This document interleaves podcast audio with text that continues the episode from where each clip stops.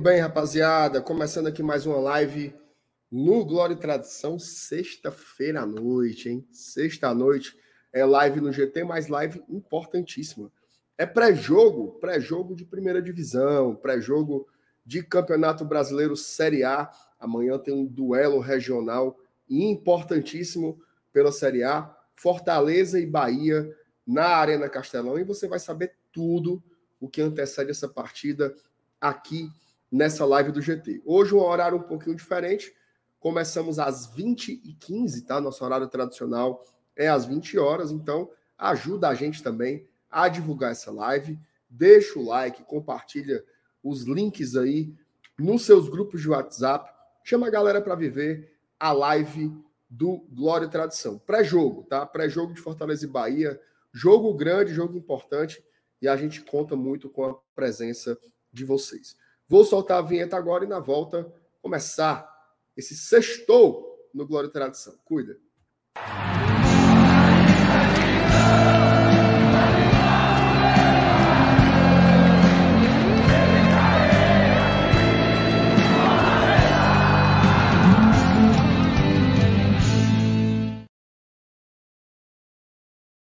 E aí, meu amigo Felipe Miranda, meu Macaulay Culkin do PC, como é que estão as coisas aí? Boa, noite, meu Joe Pet da Varjota. Da... é, é, tu assistiu Esqueceram de Mim, né? Não vai dizer que assisti, tu não assistiu, claro, né? Claro, que eu assisti. Um clássico do cinema. É claro. Mas tu viu quais? Porque depois dele teve uns. Teve uns bem uns oito. Eu só vi até o três. Um pivete cabelo de cuia, né? É. Tem o um carrinho de controle remoto. Tô ligado com o 3, mas. Na neve, é macho. Tem o papagaio que canta, que come bolacha. Eu leio desse filme, é bom demais. Ó. Mas os bons mesmo são o um e o dois. Não, assim, existe uma maldição, inclusive pegando aqui o gancho, porque eu acabei de terminar agora de assistir o Pega Tua Merenda, pegando o gancho, vocês falaram de séries, né? Pegando o gancho. Ah. Você sabe que existe uma maldição no cinema de que sempre o último filme da trilogia, a tendência é ele ser o pior. Você tá ligado? Certo. Tradição. Ó, ó, Matrix, o último é o, dizem que é o mais fraquinho, eu meio que concordo. Homem-Aranha, que eu gosto muito. Eu reconheço que o 3 ele dá uma derrapada ali no final. Você tem o Duro de Matar 3, cara. É bem mais ou menos. Até o 4 consegue ser melhor. Rapaz, se você começar a pensar que eu acho que não existe um terceiro filme assim perfeito. Por acaso existe, o Márcio Renato? Você acha que existe? Será que na primeira trilogia do Star Wars o terceiro filme não é o melhor? Rapaz, eu acho que não, ó. Eu acho que o terceiro é o piorzinho dos três. O, o segundo é o melhor. É, mas o Império contra-ataca, pô. É muito bom, velho. É porque eu gosto dos bonequinhos, pô. ah, os, o Caravana da Coragem, né? Os, os, gosto, não, os como é o nome, macho? Os, o Hulk, não, os, meu Deus do céu. O, o, os ursinhos, né? Os ursinhos, né? Os ursinhos. Eu gosto dos bonequinhos, pô. Bom, macho é muito bonitinho, né, mancho? Peraí, peraí. É bom demais aquilo ali, pô. O Fagner disse que Piratas do Caribe 3 é o melhor. Fagner, tu por acaso assistiu Pirata do Caribe 1, macho? Aquele é o filme perfeito, Pirata... macho. Piratas do Caribe bom é o primeiro. É o primeiro, cara. O primeiro é bom. Até porque o, o, o Jack Sparrow, né? Como é? Jack Sparrow, né? O Jack Sparrow. Jack Sparrow. Jack Sparrow. O, o Johnny Depp. Pronto. É o Ewok. Caravana que da Coragem, é isso mesmo, viu, Elcio? O Elcio agora, agora lembrou. Ah, cara, fui refutado. Fui refutado. Mateus 70, Toy Story 3, bom pra caramba. Isso é verdade. É. Toy Story 3, ele é, o, é. eu acho que inclusive ele supera o 2, tá? E o 1, talvez. Supera os dois primeiros. Realmente termina muito bem. Mas assim, é, é, opa, diga, diga, diga. Qual é a melhor trilogia do cinema, Felipe? Rapaz. Bom, é você difícil. Sabe que só tem uma, você sabe que só tem uma resposta possível, né? Peraí, peraí, peraí, peraí. Eu pensei em dois. De Volta para o Futuro e Senhor dos Anéis. De Volta para o Futuro, perfeito. Hum. Perfeito. De Volta para o Futuro é perfeito. É. Mas tu sabe por que, que eu puxei esse assunto? Por que, o Felipe Miranda? Por que, Márcio Renato? Se a gente for. A gente vai falar hoje, é claro, do, do Campeonato Brasileiro, né? Da, um pouco do calendário. A gente vai colocar o calendário aqui na peraí, tela. Peraí, peraí, peraí. Não existe isso, não. O cara, o cara ser hater. O cara ser hater do Senhor dos Anéis é muito dodói, pô. Não, não, não, peraí, peraí. peraí. Esse, a foto tá errada então, viu, o, o, o Shelby? Porque era para você estar tá com o chapeuzinho do Pick Blinder. Esse é comentário muito... aí é do Shelby das antigas. É não é desse daí, não. Não é desse muito daí, não. Dodói, muito dodói, muito dodói. Ô, ô, ô Shelby, peça desculpa no chat, Shelby. Peça perdão, Shelby. Você peça perdão. O, o, Peter Jackson não merece isso aí, não. Se bem que ele merece, Sim, por causa do rock, né? Mas... Sim, Felipe, mas você, você estava nos conectando ao pré-jogo. Isso, porque é o seguinte, MR. Hoje a gente vai falar um pouquinho do calendário também, né? Porque como a gente fechou o mês de junho, mas eu adoro falar do calendário, sabe? Como a gente fechou o mês de maio, tá abrindo o mês de junho, a gente está praticamente, MR, chegando na metade da temporada. Então é como se a gente tá fazendo o cliffhanger pro próximo filme, sabe? Que vai começar agora é. contra o Bahia. É como se a gente assim, terminou. Sabe o final do De Volta pro Futuro? Que o 2, que o Martin volta, volta pro, volta pro, pro primeiro filme, o doutor pensa que tá tudo bem, ele vem correndo, dobrando a rua lá no final, né? Aí, não, doutor, eu voltei, eu voltei do futuro. Aí você, putz, ainda tem mais um. Então, é praticamente isso. Teve os regionais, acabou. Cearense, Copa do Nordeste, beleza. Acabou a Copa do Brasil, beleza. Agora, meu filho, a gente vai entrar aqui na, no caminho final, que é o quê? E ainda Brasileirão tem, e ainda tem e Sul-Americana. E ainda tem data FIFA, né? Ainda tem data FIFA. Esse mês tem data FIFA. Esse mês tem data FIFA.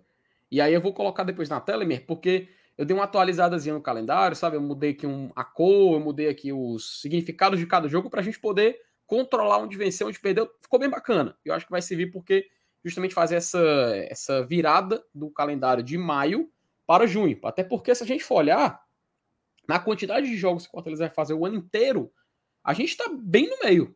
A gente pode dizer que a gente está bem ali no meio, porque como a Copa do Brasil, o Fortaleza já pulou fora, e caso ele avance na Sul, ele tem o que? Os jogos só o mata-matas para fazer, e a reta final da, do primeiro turno e o segundo turno da Série A.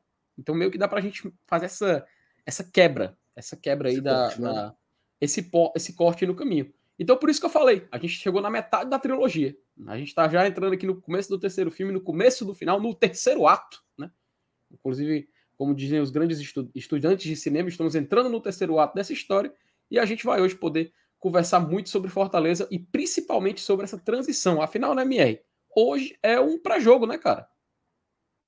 Hoje é um pré-jogo, jogo importante, né, FT? Amanhã Fortaleza recebe o Bahia diante do seu torcedor com a possibilidade de engatar a marcha aí nessa sequência positiva, né? Fortaleza vem de três vitórias, pode ser a quarta vitória consecutiva e é importantíssimo ali.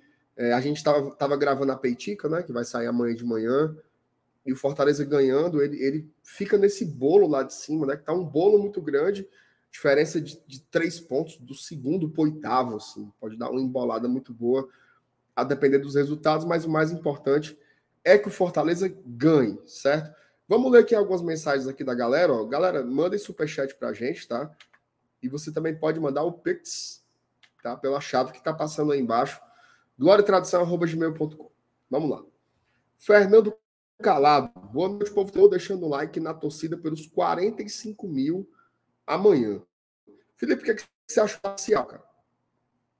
É assim, cara. Uh, eu, me passa a sensação, sabe, pelo menos com a galera que eu conversei, de que depois desse jogo contra o Palmeiras, a turma deu uma animada, sabe? É claro, a gente sabe que tá acontecendo também o mesmo o fenômeno da, da, do clube, né? Fazendo uma promoção para chamar e tudo mais. Mas me parece que a turma animou, sabe? Nessa semana. E ainda mais, ainda mais por, ainda por cima, a campanha também do Fortaleza de tentar voltar a bater os um milhão de pagantes no ano. Acredito que a gente pode ver um público muito bom amanhã. Assim, o horário, a gente sabe que o horário é o horário quase perfeito, porque sábado tem muita gente que trabalha pela manhã, tem muita gente que tá é, batendo ponto ali à tarde e, vai impossibilitar de estar presente no estádio. Talvez domingo, quatro da tarde, fosse assim, um horário mais, mais de boa. Porém, acredito que dá para a gente repetir o público do que a gente fez ali contra o Vasco, o público que a gente talvez possa reprisar contra o Palmeiras, até por conta do valor. Eu chutaria ali por volta disso, cara. Ser um pouco mais de 35 mil, quase 40 mil. Não sei se chega a 45. Se chegar, pô, perfeito. Inclusive, né, MR, tem um númerozinho que a, o próprio Fortaleza divulgou, né? Que é o que falta para ele atingir uma, a meta semanal, né? É, você pode explicar um pouquinho para a gente como é isso aí? É, eu, eu, não vou explicar porque eu não lembro o número também. Quem lembrar aí. deixa eu colocar aqui, deixa eu colocar aqui. Quem lembrar aí, pode postar aí no chat que a gente fala a meta que o Fortaleza estipulou para esse jogo, né? É, vamos ver aqui, tem Ó, os... ó achei aqui o, o, o, o número que o Fortaleza divulgou, e só um detalhe, tá? Estacionamento, lembrar, amanhã vai ser reduzido, tá? A gente tem que lembrar que o estacionamento amanhã só vai ter 1.200 vagas. 1.200 vagas para quem vai de, de veículo para na Castelão, 1.200 vagas no coberto e o estacionamento externo vai estar tá fechado, tá? O estacionamento ali do lado de fora, porque estão montando estrutura, né, o Marcenato? Porque vai ter o. Como é o nome, cara, do show do, do daquele cantor, do Gustavo Lima? Como é o. Sei lá, o Boteco do Gustavo Lima, não sei como é que chama, mas vai ter um. Faça a menor ideia. pois é, é, vai, vai ter lá um negócio lá do, do, do Gustavo Lima, e aí por causa disso vai vai meio que atrapalhar essa, essa montagem. Olha, minha, encontrei aqui a imagem que Fortaleza soltou. Deixa eu, deixa eu colocar aqui para compartilhar com, com a turma. Porque. Ó, Felipe, Fortaleza... só, uma, só uma dica com relação a isso do estacionamento aí. Eu vou dizer o que eu fiz hoje, tá? Eu ainda estou aqui em Boa Viagem, só vou viajar, só vou viajar hoje à noite e ficava muito difícil para mim a história do estacionamento. Aí eu fui lá no site leãotickets.com.br e comprei o ticket do estacionamento. Boa! Tá? Então foi uma boa, não precisa chegar lá amanhã tal. Então você está com seu ticket, você está, teoricamente, né, com a sua vaga do estacionamento garantida. Então, fica aí a sugestão também para a galera. Nos postos de venda de ingresso também estão vendendo tickets para o estacionamento. Então, o que você puder fazer para antecipar esse processo é melhor, tá? E aí, infelizmente, esses shows ali no estacionamento me lavaram, viu, cara? Tem tanto abuso tanto abuso desses shows ali que só Jesus Cristo sabe, mas faz parte, né? É, tinha lugar melhor para fazer, né? A gente pode resumir dessa forma. Mas, lá ó, na colocar... baixa da égua, Felipe. Podia fazer lá na baixa da égua. Era o melhor lugar para esses shows aí. Minha Nossa Senhora, meu amigo. Acalma esse coração, meu amigo. Pelo amor de Deus. Hoje eu tô ó, só coloca... Rapaz, calma, calma, doutor, calma. Ó, os Fortaleza divulgou os públicos dos últimos jogos em casa, né? Contra São Lourenço, Vasco, Palmeiras e contra o Bahia. Ele deixou aqui interrogação porque ele informa: ó, precisamos de 42 mil pessoas para alcançar a marca de 150 mil torcedores em quatro jogos seguidos, tá? E aí ele convida você a garantir seu ingresso a partir de, a, para a partida de sábado, a partir de 10 reais ali no dia 3 do 6, ou seja, amanhã, 4 da tarde. Então, MR, para bater esse recorde, esse número de 154 jogos, precisamos de 42 mil pessoas. Meu palpite é para próximo disso. Se alcançar, cara, para mim é sucesso, sabe? Para mim é sucesso e só vai demonstrar a força que a torcida tá, tá tendo, né, cara? Inclusive, dos jogos aqui, ó, todos foram vitória, tá? Fortaleza lotou o Castelão, venceu o jogo, né? É, Felipe, assim, eu, eu pela parcial de hoje, que foi 31 mil, é muito difícil acreditar que iriam mais 11 mil pessoas na aparecer né, nessas últimas 24 horas. Mas, assim, o ingresso está barato. Né? A galera pode ter deixado para comprar o ingresso hoje, depois do expediente, ou então amanhã mesmo, no sábado, para comprar. É, vamos ver, vamos ver. Eu confesso que eu não estou tão hypado assim para dar esses 42 mil, não. Mas a torcida do Fortaleza já deu várias mostras, né? De que de que chega junto, então é possível que esse que esse público seja alcançado. Agora sim, é difícil essa marca, né? A gente a, a sensação que eu tenho, Felipe, é que a gente às vezes é, é, simplifica demais essa história do público, né? Dá 40 mil, cara, e deu pouca gente. Cara, é muita gente. Você botar 30 mil, 35 mil, 45 mil, 40 mil pessoas no estádio, é muita coisa, bicho. É muita coisa mesmo. Então, é, e você fazer isso quatro jogos consecutivos é muito difícil, né? Porque a gente sabe que tem tem o custo, né? Assim, quem é que vai, né? Meio final, meio final de semana consecutivos para o estádio. É difícil. É difícil essa marca de bater, mas vamos ver. O torcedor do Fortaleza é completamente maluco, né? Então a galera pode pegar essa corda aí e aparecer no Castelão amanhã. Eu queria que desse lotação né? Porque eu acho que é um jogo muito grande. Daqui a pouco a gente vai mostrar o calendário. O Fortaleza vai passar um tempinho sem jogar em casa, né? Então seria bem legal que, que desse um público um público massa, né? Mas aí vamos ver o que é que vai acontecer. Inclusive, Mer, já vou dar um spoiler do que a gente vai falar daqui a pouco, porque assim, vai ser o mês no ano em que o Fortaleza vai fazer menos jogos em casa, tá? E já desde então, porque até então a gente tinha o mês de fevereiro, onde o Fortaleza tinha feito só três partidas como mandante. Assim, jogando em Fortaleza foram quatro partidas, porque teve um clássico. Mas como mandante, a partida que ele vai, o mês que ele vai menos jogar aqui na capital. Ele só vai ter duas partidas. E assim, é essa contra o Bahia e outra, meu amigo, só ali na, entrando na última semana, sabe? Que é contra o Atlético depois da data FIFA. Então vai ser assim um tempo bem considerável até o próximo jogo do Fortaleza na Arena. Então quem quiser ir ver o Fortaleza, quem quiser ir é, torcer pro Fortaleza, porque assim, MF, olha que louco. O Fortaleza ele vai praticamente jogar contra o Bahia e quando for fazer o outro jogo já é na semana do último jogo da Sula. Uhum. então, assim, é muito distante, sabe? A gente vai, vai, Muita coisa vai acontecer até esse próximo jogo. Então, acho que é importante a gente, sim, quem tiver condições, é claro, quem tiver uma, uma, uma, uma, uma condição mesmo, seja de financeira, seja de tempo, para estar presente na Arena Castelão, que faça isso para lá apoiar e para a gente poder sair com a vitória. E, meu amigo, permanecer na parte de cima da tabela, né? Porque antes de tudo, é o, é o, o fato mais importante desse campeonato brasileiro, né, Mier? Exatamente. Ó, chegou o superchat aqui do nosso querido Opa. Shelby. Rodrigo Nunes. E é até uma informação, tá? Legal a gente tratar esse assunto. Fortaleza Boa. divulgou, né? E o Shelby colocou aqui: o Amorim renovou. Renovou até o final de 2027. Tá? Fez um bom contrato aí com Fortaleza. E aí ele pergunta: será que o Voivoda pretende usar mais? Eu acho que sim. Tá? Não sei se para agora. Não sei se para agora. O Voivoda às vezes segura um pouco o jogador para ele maturar, e aí no momento ele vai ter oportunidade. Ele chegou a estrear, né, ali contra o Águia, né, Felipe? Contra o Águia de Marabá, Isso. ele chegou a estrear. Eu, eu não sei, eu acho que o Fortaleza pode utilizar o Amorim de novo, de repente, em partes desses jogos aí pela Sul-Americana, tá? É, mas assim, eu tenho um feeling bom com relação ao, ao Amorim.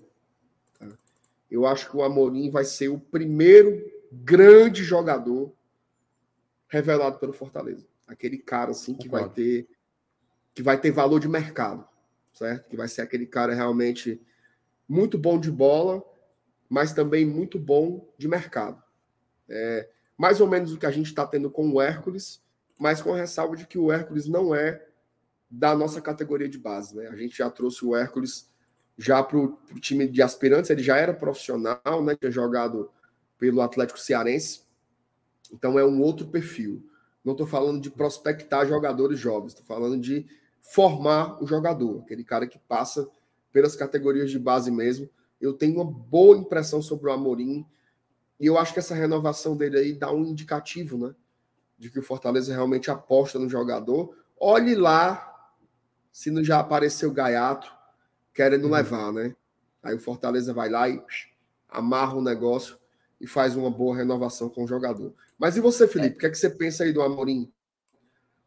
Assim, o Amorim, é, ele já está presente no banco do Fortaleza, né? As partidas contra o Palmeiras, por exemplo, ele estava é. no banco. Não foi utilizado, mas estava lá presente, tanto no jogo lá no Allianz Parque, tanto no jogo na Arena Castelão. É, você lembrou muito bem, ele entrou no, no jogo contra o Águia. Claro, jogou os minutos finais da partida. Mas do que a gente viu, a gente comentou que ó, não é suficiente para ter uma, uma conclusão. A gente precisa ver mais do Amorim em campo. Mas do que a gente viu, não foi algo que assustasse, pelo contrário, deu empolgação. A gente ficou muito curioso para ver ele receber outras oportunidades. E saber que ele renovou, inclusive tem aqui no site do Fortaleza explicando né, que vai até o final, final de 2027. Então a gente tem um vínculo bem extenso. E ele, ó, MR, 18 anos, cara. 18, 18 anos. anos ainda tem muito tempo para ele se formar, para ele evoluir. A gente sabe que não é assim, no futebol não é algo, não é algo ligeiro para você desenvolver um jogador.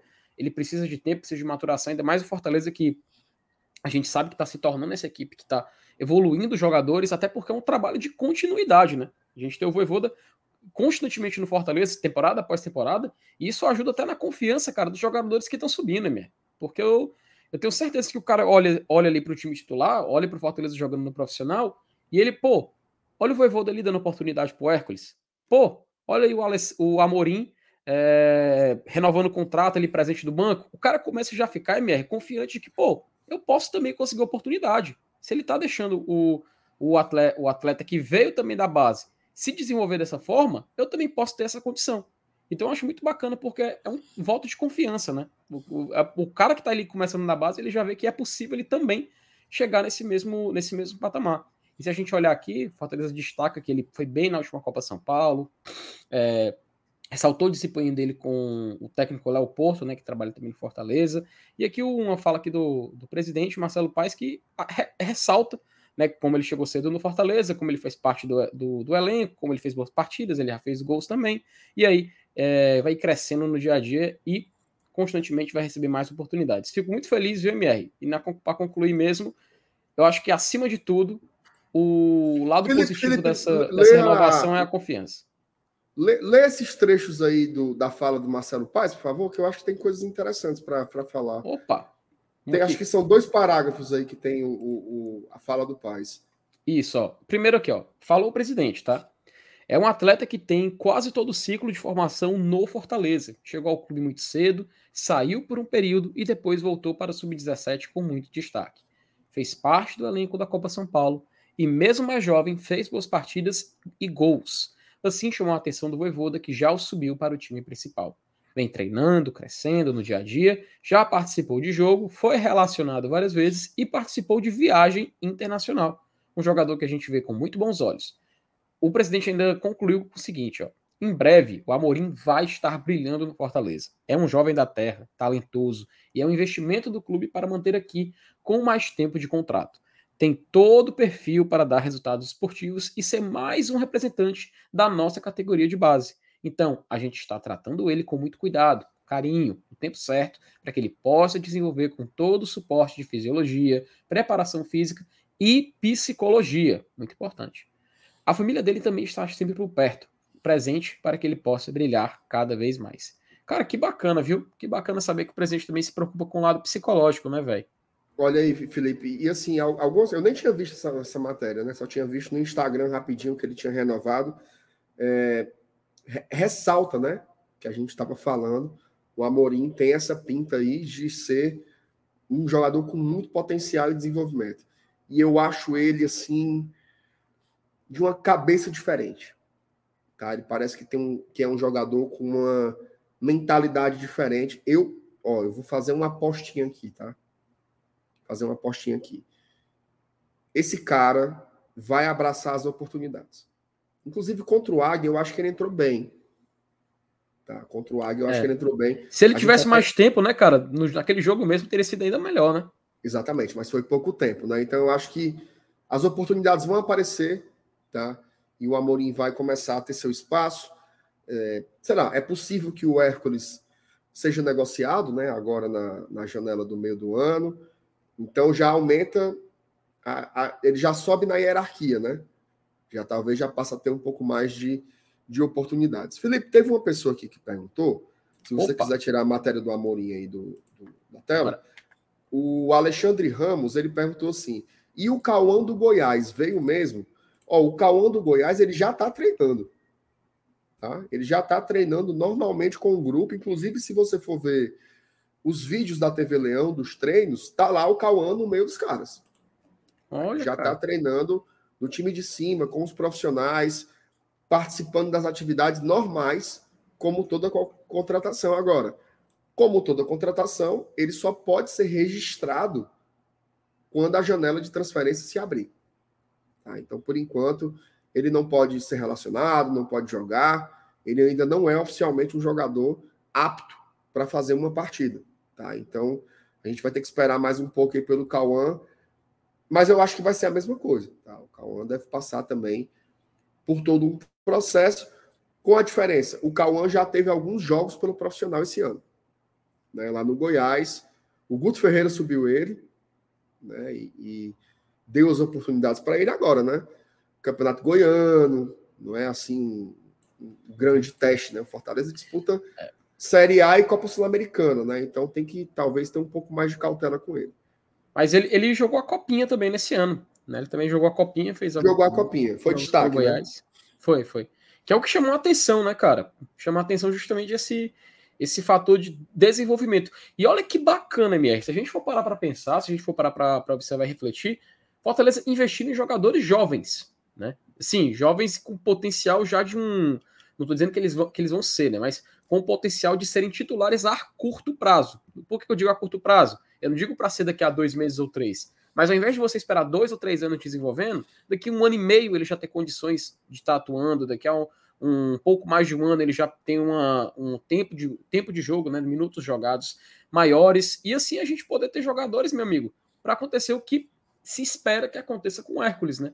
Que veio para o Fortaleza, ganhou o seu, o seu período de adaptação, depois começou a ser utilizado, e tá aí. Hoje em dia você coloca o nome do Hércules numa timeline de Twitter ou então no Google, você vê todo mundo falando de uma, do interesse de tal, do interesse de jogador tal. Será que ele vai ser convocado? Será que não sei o quê? Ou seja, a gente vê que realmente o jogador tá se valorizando. E eu repito, isso é muito bom para a turma que tá chegando, cara. Porque o cara vê ele recebendo esse tipo de oportunidade ele sabe que é possível, velho. Ele sabe que essa história, se está acontecendo aqui, pode ser possível acontecer com ele sim. Então, é claro, com muito trabalho, dedicação, desenvolvimento, tempo, paciência, que eu confesso, nós, como torcedores, também temos que ter muita paciência, porque é um jogador em formação. E aí, meu amigo, dando certo, sendo um caso de sucesso, vai só repetir o ciclo. E a roda vai girando, e a roda vai girando, e meu amigo, quando pegar o jeito, a gente vai tá, entrar de vez nesse mercado que a gente sabe que é lucrativo, velho. Exemplos não faltam. Ó, oh, e, e para fechar esse assunto aí de categoria de base, vem mais por aí, tá? Vem mais por aí. Que, quem tá atento as imagens que o clube produz, de vez em quando tem uma carinha nova. Tá? É. Fica assim, quem é esse Ureia Seca que tá treinando aí? aí? O cara vai ver, é um cara lá do Sub-20, é um cara do Sub-17. Tá? Então, é, professor Voivoda tá lá, tá pincelando. Na hora certa, na hora certa as coisas vão acontecer. Agora, você falou muito bem, esse processo você tem que ter calma. Tem que ter calma vai sair assim. Não é como o Santos, né? Pega um cara, bota dentro de campo, o cara tem 16 anos, o cara tá. Mas é um extra classe. Isso aí do Santos, cara, já é, ó, consequência de um trabalho de anos, né? Aí você vira rotina. Olha o Atlético, cara. O Atlético Paranaense perde um goleiro, o goleiro que chega já é o próximo goleiro da seleção, velho. É inacreditável. É bizarro, é bizarro, é bizarro. Cara, não sei se você chegou a ver as cobranças de penalidade de Botafogo e Atlético. Bicho, Frieza, né, macho? As, as, porque assim, por exemplo, é, é, o pênalti que o Juba perdeu e o Rafael pegou no jogo do Esporte São Paulo. Não foi uma grande defesa. Não foi uma grande defesa. O cobrador bateu mal, o goleiro acertou o canto. Tá? As duas defesas que o Bento fez, no, uma do Tiquinho Soares e outra do Tietê, cara, foram defesaças. Aquela que o cara, o cara faz o movimento de pular, mas ele tem que fazer um movimento adicional. Tipo, ele percebe que é, a bola um subiu. E ele, a mais, né? E ele dá um soco, é impulso a explosão, inteligência, cara. Um goleiraço, assim. Eu acho incrível esses caras. É, muita qualidade, né? Mas é, é isso aí que a gente tem que buscar. Começar a revelar esses caras e formar esses jogadores. Eu acho que é um caminho aí do, do Fortaleza que tem que acontecer. Tá? Tem que acontecer. É, vamos lá, vamos seguir aqui nas nossas, nossas mensagens. Vamos ler mais algumas, né? A live tá boa, né? A gente tá, tá puxando um pouco os temas do chat. Daqui a pouco a gente entra no. No, no jogo, né? Porque é para jogo, hoje, tem que lembrar. Tem que lembrar que é para jogo. No pré-jogo propriamente dito. O Vini diz assim: é importante manter uma boa colocação, até porque a gente nunca sabe se o, se o campeonato pode ser paralisado ou não. Nunca se sabe o que a operação penalidade máxima pode despejar de informação. Cara, isso não vai acontecer, certo? Tu viu? Ele não, não, vai ser paralisado. Aliás, ó, o julgamento do Eduardo Bauman sim, foi um negócio inacreditável. Pô. Ei, Felipe, vou dizer uma coisa para tu. Esquecendo aqui o clubismo de lado, tá? O Clebão, bicho, ele, ele foi pego no doping involuntário. Né? Não era que o cara tava se drogando. Foi uma substância lá que estava metido no meio de outras coisas, seis meses sem poder treinar. Ele não pode treinar no Ceará. E esse cara, bicho, o Bauman, cara numa corrupção bizarra de, de, de manipulação de, de, Não era de resultado, mas era de aspectos importantes de uma partida de futebol. Doze jogos, bicho. Cara, é, isso, isso, isso me faz pensar, MR, que, tipo assim, é péssimo para você passar impressão para jogadores que vão se envolver com isso, porque o cara se envolve e fala assim, quer saber? Se eu me envolver nesse esquema de levar um cartão, eu pego no máximo uns 12 jogos, 10 jogos, daqui o que, uns dois meses eu volto a jogar. Pô, meu amigo, é, é, é assim complicado porque na Inglaterra, cara, o tem um jogador, o Tony, que ele joga no Brentford, que ele foi pego também no esquema de apostas, mas olha que bizarro. Ele apostava que ele mesmo iria fazer gol nos jogos. Era só isso que ele apostava. Ele ia lá no site, marcar Ivan Toney, gol marcado hoje. Já botava lá, vai marcar hoje. Cara, ele pegou um gancho, meu amigo. Um gancho, se não me engano, foi de nove meses. Até vou olhar aqui para poder confirmar contigo. Mas ele. Tá aqui, ó. Isso mesmo, oito meses, oito meses afastado. Isso aí, cara, na minha opinião, foi até brando, sabe? Foi até tranquilo, porque ele tava.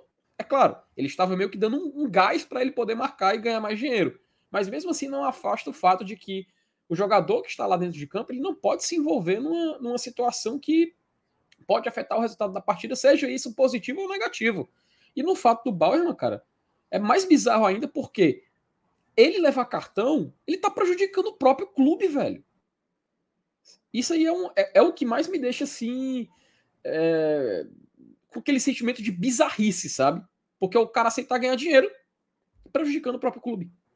E aí, meu amigo, eu, eu simplesmente fico assim sem palavras. Eu acho que foi muito brando, eu acho que deveria ter sido uma, uma, punição maior. Se não vai banir do esporte, tira o cara pelo menos uns meses, velho. Ou então pelo menos um ano, não sei. Ah, mas vai prejudicar a carreira do cara. Pô, meu filho, pensasse nisso antes de fazer uma, um, algo criminoso que foi isso, velho. Enfim, na minha opinião, ficou assim uma sensação de impunidade, mas pensar o quê, né? E só para responder o Vini, se isso aconteceu dessa forma, duvido muito, muito o Campeonato parar. Não, não vai, não vai, não vai acontecer. Não vai acontecer. Isso aí pode tirar o cavalinho da chuva que não vai rolar. Ó, vamos lá. Vanderberg de Matos Marques. Boa noite, GT. Bancada, como funciona essa questão do número de estrangeiros no elenco? É uma regra que teve uma alteração, né, Felipe? Se você puder falar um pouquinho para a galera. Pois é, subiu de 5 para 7 jogadores, tá? Então já pode sete jogadores serem relacionados para partidas. Então pode acontecer, por exemplo, eu, a gente passou um pouco por isso no ano passado, não foi, MR? A gente tinha, acho que o De Pietri, né? Às vezes ficava de fora, às vezes o Sebadios eu ficava de fora. E com esse aumento foi uma solicitação de alguns clubes. Se não me falha a memória, o São Paulo era um dos clubes que estava mais interessado nisso, porque eles passaram por uma situação semelhante na, na temporada passada.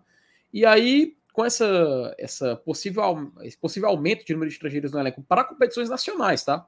Lembre-se bem, porque, por exemplo, para jogar uma Sul ou uma Libertadores, você pode ter mais, não tem um limite. É uma competição continental, então ele permite essa, essa mistura maior de, de nacionalidades em uma só equipe. Mas para que o Campeonato Brasileiro a gente pode já é, inscrever mais atletas, né? Mas lembrando, Fortaleza pode contratar sim, MR, 20 jogadores, sei lá, argentinos. Fortaleza pode trazer o elenco do Banfield todinho para cá, mas ele só pode levar para o jogo 7. Ele não pode levar mais que isso. Mas contratar, meu amigo, você faz o que você quiser. É isso. Dúvida esclarecida aí, ô Vanderberg. Tamo junto. Pedro Lopes, ele pede um abraço, abraço para todos, né? E ele diz que é o Pedro de Paragominas, no Pará. Olha aí, rapaz. E aí, rapaz? Um abraço aí pro Pedro, toda a galera de Paragominas. Tá Tamo junto, Pará. Pedro. Tá longe, tá longe. Felipe, é o Paybuff. Paybuff. Para vocês dois, quem é melhor, Moisés ou Savarino? Cara, uh... isso é uma pergunta bem, bem complicada, viu? Porque do que eu já vi do Savarino, do que eu já vi do Moisés, eles são jogadores que têm é, posições, perdão, ele tem atributos semelhantes, mas eles se fizeram em posições diferentes, né? É claro, o Savarino ele tem jogado do, do lado esquerdo lá na MLS, tem nessa última temporada, mas ele praticamente fez o nome dele, por exemplo, no Brasil, no ano que o Galo foi campeão, jogando ali do lado direito. Inclusive tem vídeos de golaço dele e tudo mais. Já o Moisés, ele me parecia um cara, pelo menos nesse período do Fortaleza agora, né, nessa pré-negociação, um jogador que tinha talvez o melhor X1 aqui no Campeonato Brasileiro, né? O melhor X1 no futebol brasileiro. Você tanto que você for procurar um compilado de melhores momentos do Moisés, você vai se cansar de encontrar vídeos onde ele dribla um cara e vai na cara do gol. Poxa, aquele gol contra o Corinthians é uma das coisas mais bonitas que eu já vi nos últimos anos do Fortaleza, cara. Ele simplesmente tirou o zagueiro do, do Corinthians para IME. Ele tirou o cara para isso mesmo. E fez o gol da vitória e deu, deu os três pontos para o Fortaleza. Nesse panorama, eu acho que talvez o coração pesa um pouco mais para escolher o Moisés, sabe? Mas eu não consigo, assim, colocar um muito acima do outro, um muito abaixo do outro. Até porque o Savarino, em 2021, ele foi muito bem, cara. Ele foi muito bem no Atlético. E tanto é que conseguiu voltar para o Real Salt Lake e lá está até hoje. Então, assim, Pedro, já que o Moisés se foi, seria uma excelente escolha, né? Seria talvez um substituto assim ideal. Agora, se vai vir ou não, aí é outra história, né? Felipe, quem é melhor? Cara, eu acho que o. Pedi, pedi, pedi desculpa pro Moisés, mas eu tô lembrando aqui de muitos lances dele de 2021, talvez acho que seja o Savarino, sabe? Pedi desculpa, cara. Não, não, não fique no muro, Felipe, não fique no muro. Não, cara, assim, porque o coração, o coração pesa porque o Moisés fez história aqui, sabe? Aí eu fico não, assim, mas cara, olha só, assim, ruim é se você dissesse mas que. É inegável. Ele, ele é se, você, se você dissesse que o Janderson era melhor que o Moisés, hein? Não, peraí, peraí. Pera, pera. Aí, aí, aí já é uma loucura. Aí já é uma loucura. Mas assim. seria ofender. Eu tava...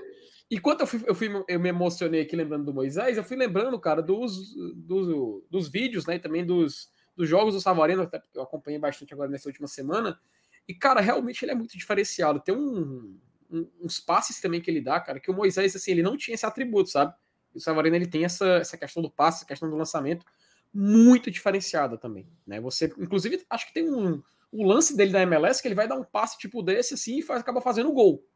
É bizarro assim, a qualidade que ele, que, que ele possui. Mas se é para escolher um e não escolhe ou morre, né? Como o Patuma lá do 45 fala, escolhe ou morre, eu iria de Savarino. Ah, para mim não tem muro, não. Adoro Moisés, grande jogador, né? Fez muito aqui no Fortaleza, mas para mim o Savarino é tá uma prateleira acima, tá? Por vários motivos. Por vários motivos. Acho que o Savarino ele entrega, inclusive, mais repertório. Um jogador que você pode ter, você pode ter dos dois lados. Eu acho que ele já é mais maduro, tá? Talvez até pela, pela trajetória, né? Um jogador que tem mais casca. Já passou por clubes muito, muito grandes. É, foi treinado, né, por grandes treinadores, assim. lembro dele na época do São Paulo. Fez um, um grande trabalho. Hoje ele é protagonista no, no clube dele lá na MLS é, com números, inclusive, semelhantes né, aos números do, do Moisés, mas eu acho que ele entrega mais variação e eu acho que ele é um jogador um pouco mais inteligente, talvez assim. O Moisés tinha, tinha um, um contra um muito interessante, tinha uma finalização interessante, mas eu acho que tinha uma tomada de decisões ali que talvez seja um pouco típica de um jogador que não tem uma formação de base assim, no futebol. Eu já ia te perguntar isso. Porque, porque ah, eu acho assim deu, que. Né? Então... E o Savarino é de uma prateleirazinha acima. Então, para mim, o, o, o Savarino é mais jogador que o Moisés. É. Eu já ia te perguntar justamente isso, sabe? Tu falou aí da, da questão da tomada de decisão e tal. E eu ia te perguntar, eu tava guardando a pergunta. Você acha, então, que assim, a, a falta da base, a falta da formação ali adequada no início da carreira do Moisés pode ter sido um grande fator, só que logo em seguida você já respondeu. E assim, de fato, né, cara, a gente olha, por exemplo, o Savarino, ele tem histórico de seleção de base lá na Venezuela, joga na seleção principal, é, tá na, tava, sim, até onde eu vi, ele estava na pré-lista para os amistosos da, desse mês de junho, tá? Então, inclusive, MR, assim, quando a Venezuela vai jogar com Honduras, pra tu ter ideia, acho que vai ser um dia antes do jogo do Brasil, se não me engano. Meu amigo, eu vou dar um jeito de assistir esse jogo, só para dar uma olhadinha, sabe? porque eu quero ver como é que vai, como é que ele se comporta, tudo mais. Eu sei que não, não muda muita coisa, é só por pura, por pura curiosidade, tá? Né? Assim, não é zero informação do GT, não, tá? É só curiosidade mesmo. E eu vou me dar o trabalho de assistir esse joguinho aí para ver qual é do Savarino lá pela Venezuela. Boa. Vamos ver o que tem mais por aqui. É... Oh, meu Deus do céu. Vini, se o Fortaleza já chegar no último jogo da Sula, já com a primeira vaga garantida, Chance de vermos o Amorim em campo? Acho que não tem ocasião melhor. Não só para o Amorim, né? Até o Alexandre perguntou aqui. O Alexandre colocou aqui. Amanhã seria um jogo bom para dar chance ao Chapo. Me preocupo muito com o Tite. 35 anos, ter como reserva o Sebades, cara, em tudo é 10. Eu discordo totalmente. Sim, o cara que não entrou em campo até agora, mal está sendo relacionado, não tem justificativa dele aparecer como titular amanhã. Até porque, assim, beleza, o Tite tem 35 anos. Mas no que é que isso está efetivamente afetando no seu futebol? Qual foi o jogo dessa temporada que a gente viu o Tite esbaforido, o Tite esgotado, pedindo para ser trocado, que ele se lesionou? Ele está jogando muita bola. O Tite, o Tite, entenda uma coisa.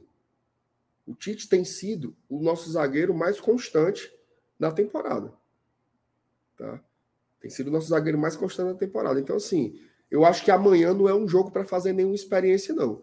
Agora, para mim, o Chapo tem que jogar na Sul-Americana. Aí, realmente, se ele é. não entrar na Sul-Americana, nesses dois jogos, porque, gente, convenhamos, o Fortaleza vai ser o líder do grupo. Vai ser o líder do grupo. Fortaleza vai ser o líder do grupo. É, assim, teria que ser uma. Imagina aí a gente perder as duas, o Palestino ganhar as duas, ganhar do São Lourenço lá dentro da Argentina, assim, é, um, é uma catástrofe, tá? Então tem que botar o Chapo para jogar na Copa Sul-Americana. Agora, amanhã, Série A, valendo três pontos, eu não faria isso, mas nem a pau. Não sei se você concorda, Felipe. Não, cara, concordo demais. Assim, a gente tem dois jogos, né, Mer? Porque sempre é bom lembrar a situação da Sul-Americana. Fortaleza ele pode, ele tem dois, dois jogos. Ele tem Estudiantes de Mérida, lá na Venezuela, e ele tem o Palestino lá em Santiago, no Chile.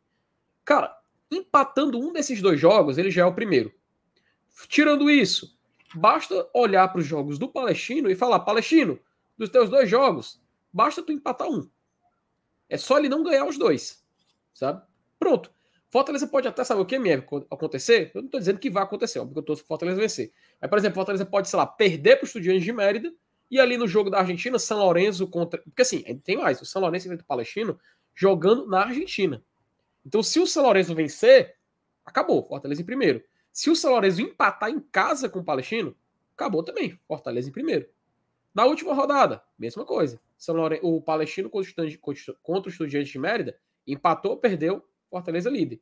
Então, assim, tá, tá praticamente 98% de chance do Fortaleza ser líder, cara. Os 2% é só um mero detalhe. E aí, por isso que a gente fica observando esses outros jogos do grupo. Se o Fortaleza não, não vencer, basta empatar, velho. Basta um pontinho já garante tudo. E aí a gente vai ganhar mais tempo de datas. Como, inclusive, a gente vai falar do calendário já já. Eu até vou segurar essa informação porque diz muito do próximo mês do Fortaleza, tá? Porque caso não vá para playoff, a gente ganha dois meios de semana livres. Livres. E aí, meu amigo, garapa. Exatamente. Vamos ver aqui, superchat aqui do Thiago Rodrigues, tá? Hoje tem temas aleatórios, Ted Lasso, Succession, comentários, PH não tem nem perigo de aparecer aí, né? Ó, teve o Pega Tua Merenda hoje, a gente passou um tempão falando sobre cinema, sobre séries, então dá uma olhada lá, Thiago. Pode ser que no final, né, Felipe, a gente dê uma uma uma, uma quebrada na aqui. É. Na, é, Vamos deixar para o final, tá, Thiago? Deixar para o final que a gente está aqui no ritmo do pré-jogo que está truando e mandar um abraço também para o nosso querido FTZ aqui, dando boa noite, amigos do GT. Tamo junto, FTzão. Saúde. O FTzão vai amanhã? Vai, meu. rapaz, o homem tá animado para ir. O homem só fala nesse jogo. E eu conversando com ele, sabe? Ele falando assim: Felipe, eu acho que eu aguento um jogo ali na sua, porque o bicho ele tem o. não consegue ficar do ouvido, sabe? Muito barulho para ele. E aí ele usa até uns negocinho no ouvido e tal. Mas ele tá querendo ir num jogo lá na Sul. Vou levar ele lá, lá pra gente voltar. Porque a gente foi em 2021, tá? 2021 a gente chegou aí, adorou a experiência, mas por causa do barulho, assim, é inegável, né? Porque é um barulho da porra, cara. Muito massa, velho, passar esse jogo ali é na Sul. É incomparável. Para mim, para mim, é o melhor setor do estádio. Eu já adianto. Para mim é o melhor setor do estádio para jogo. Mas o, o CFTzão tá ali por, por questões de saúde assistindo ali um pouco mais afastado. Mas vamos voltar, viu? A gente vai lá, o, o vai estar tá animado. Um cheiro, meu querido, te amo demais, viu? E amanhã estamos lá quero estar, quero estar presente, quero estar presente nesse episódio aí do FTzão na, na Superior Sul. Boa. Agora, seu FTzão, vá de branco, viu? Ele sabe. Vá de branco. Se for aparecer lá de vermelho, de azul, aí nós botamos o senhor para voltar. É para ir de branco. Meu amigo, quando eu falei para ele, quando a gente foi em 2021, né? Falei assim: ó, padronização, viu? Tem que usar branco. Meu amigo, antes de eu me arrumar, ele já tava vestido. Empolgado. Pronto, então, Rapaz, eu gosto então, tá. assim. Então, então amanhã, tá o, amanhã o homem tá lá buscando os três pontos. Se Deus quiser, vai dar tudo certo. Amém. É, eu, Felipe, vamos começar aqui os nossos temas aqui que a gente que a gente Bora. preparou, né?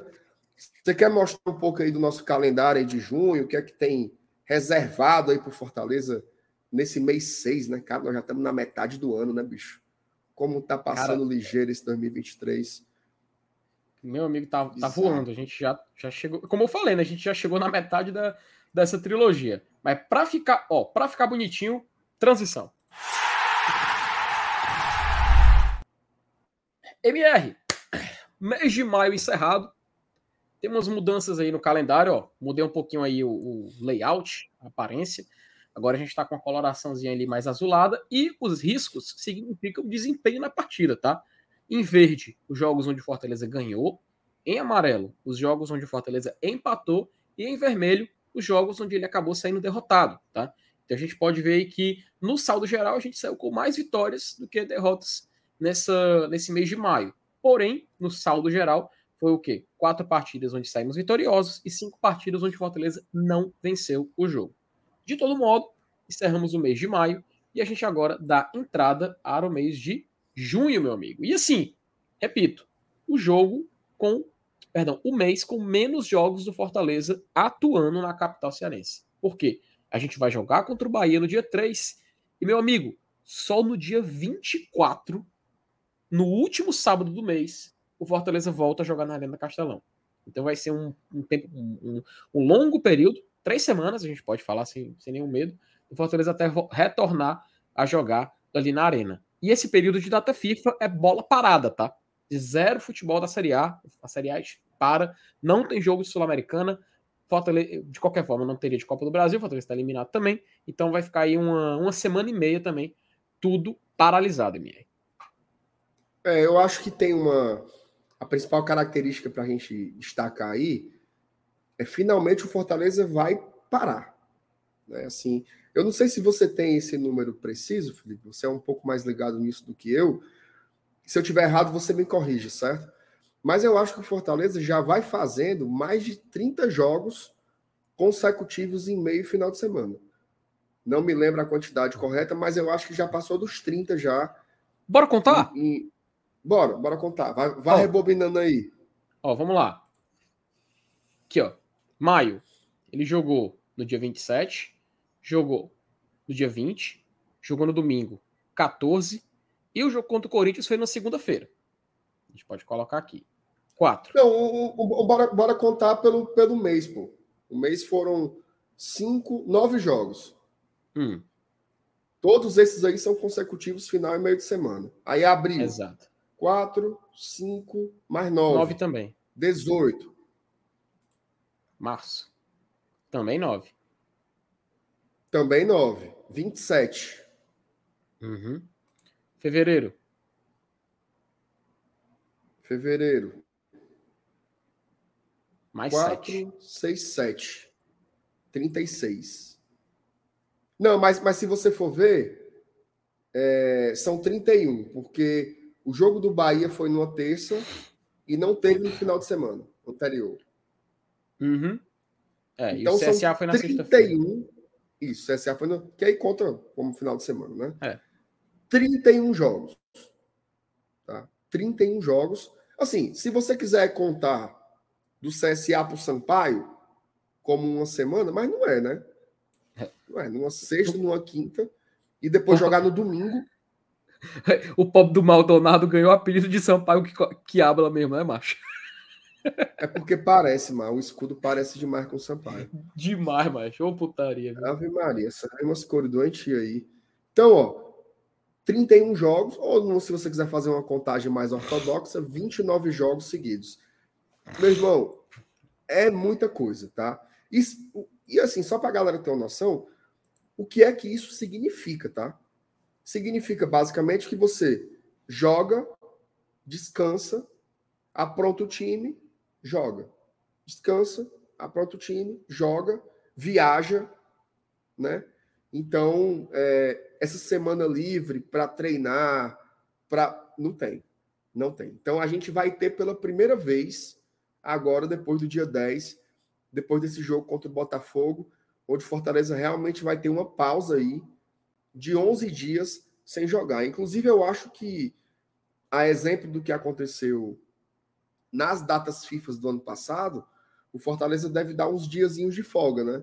Uns três dias, para os jogadores realmente conseguirem é, dar uma descansada de verdade, né? Porque é uma rotina muito pesada, né? Ter uma ideia, os caras vão jogar amanhã aqui em Fortaleza, já vai ter um jogo terça-feira na Venezuela, numa viagem super maluca, né? Que não tem um voo direto para lá. Então vai para Venezuela, da Venezuela vai direto para o Rio de Janeiro, tá? Então é uma maratona muito grande e eu tô dando graças a Deus que essa data FIFA vai chegar para Fortaleza conseguir assentar as coisas, né? E o Voivoda conseguir treinar, né? Assim, conseguir treinar, preparar repertórios diferentes, jogadas novas. Isso é importante para todo treinador. Não sei se você se lembra, tá? Eu vou lhe passar, lhe passar a palavra agora. Fortaleza se reencontrou na Série A ano passado, depois de uma data FIFA. Aliás, depois de uma data FIFA, não.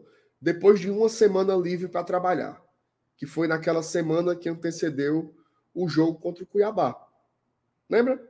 Que a gente sim, ganhou sim, lá, sim. que a gente ganhou lá dentro. Tá? Ali foi, foi a mesma coisa desse ano que eu estou falando agora.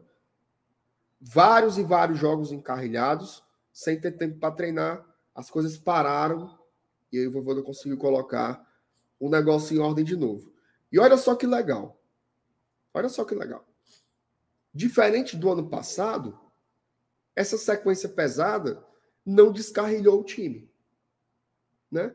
A gente está fazendo um bom campeonato brasileiro, uma excelente Copa Sul-Americana e a gente saiu na Copa do Brasil para o melhor time do continente.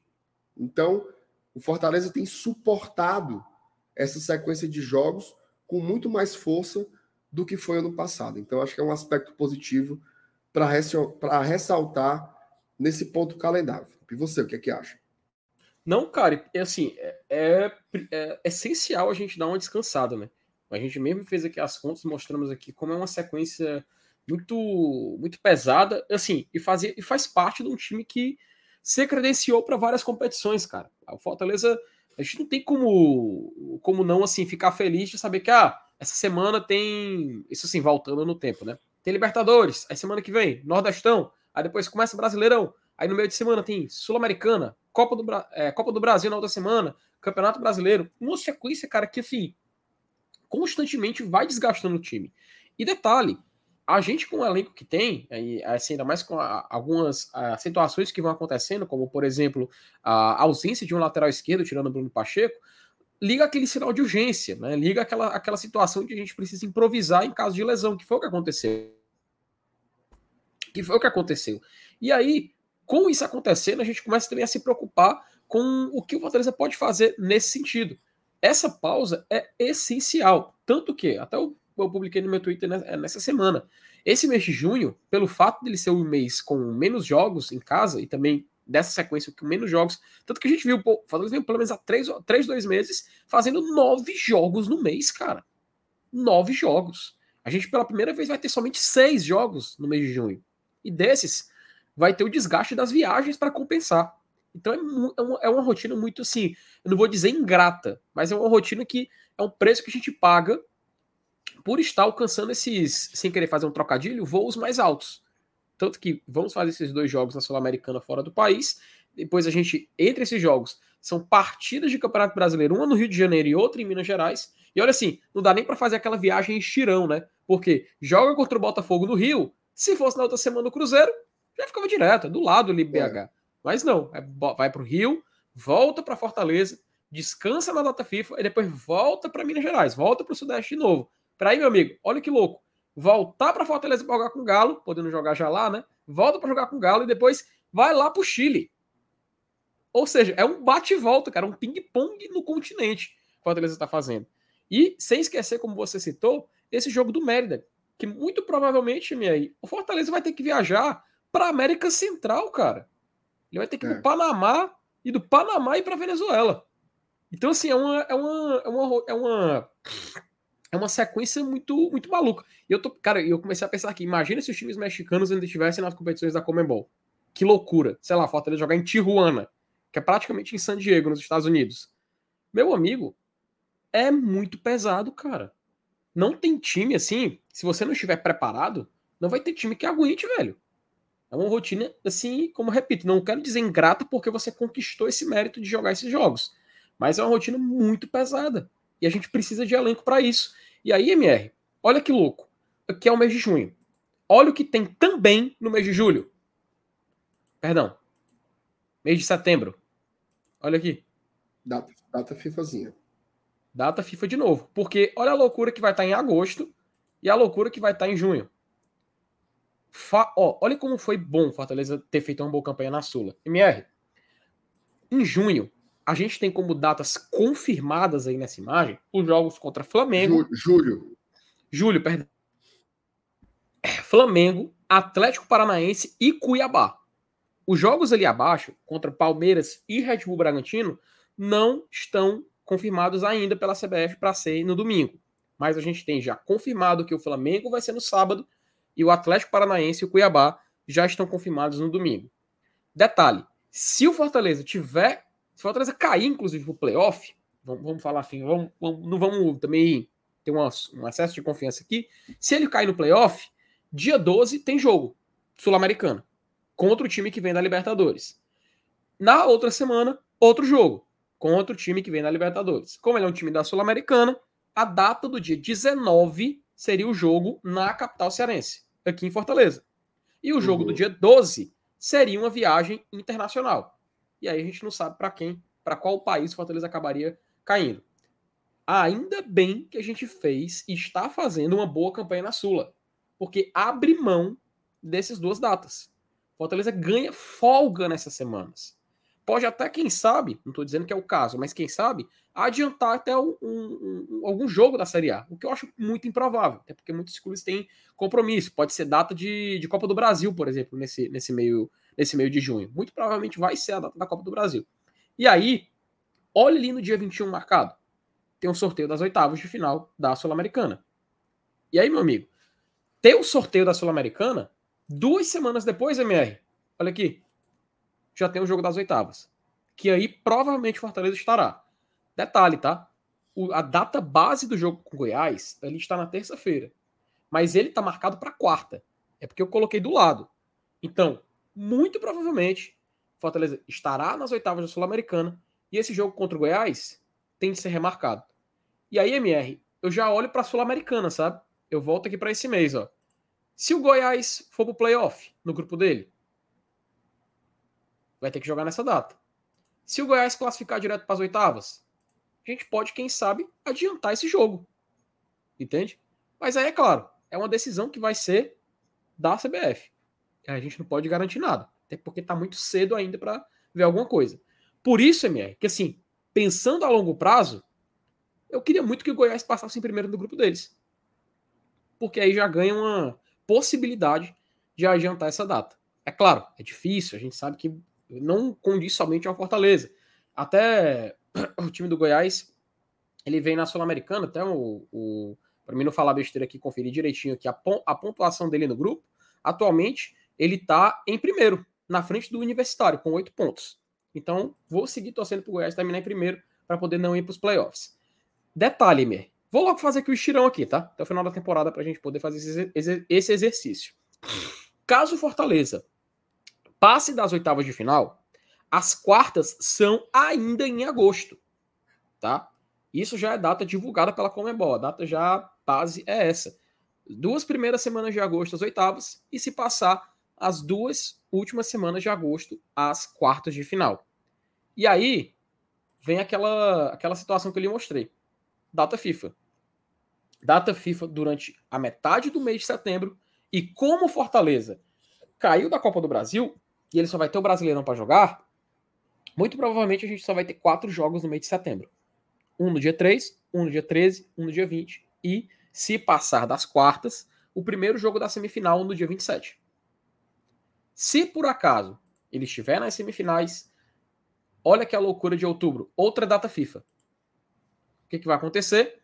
o jogo da ICM abrindo no mês de outubro, Campeonato Brasileiro, data FIFA, volta à Série A e se por acaso ele conseguir chegar longe na Sula, a final vai ser ali no final de outubro, dia 28, tá? Uma semana depois, inclusive, do aniversário do clube. Olha que legal.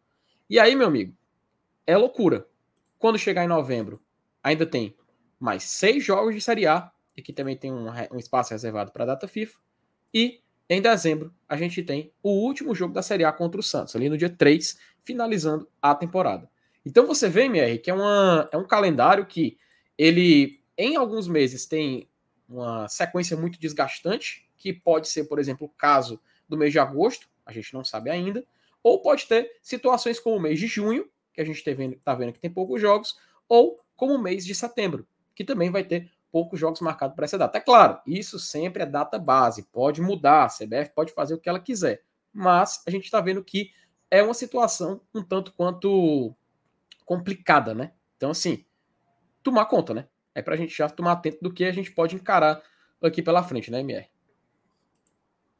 É isso aí, mas vamos com calma, vamos focar primeiro aí no, nesse mês, né? Que a gente já tem desafios muito importantes, garantir essa liderança na Copa Sul-Americana, se manter bem na Série A, acho que isso é, é da ordem do dia, né? O que a gente tem que buscar, e aí sem muita ansiedade porque vem pela frente.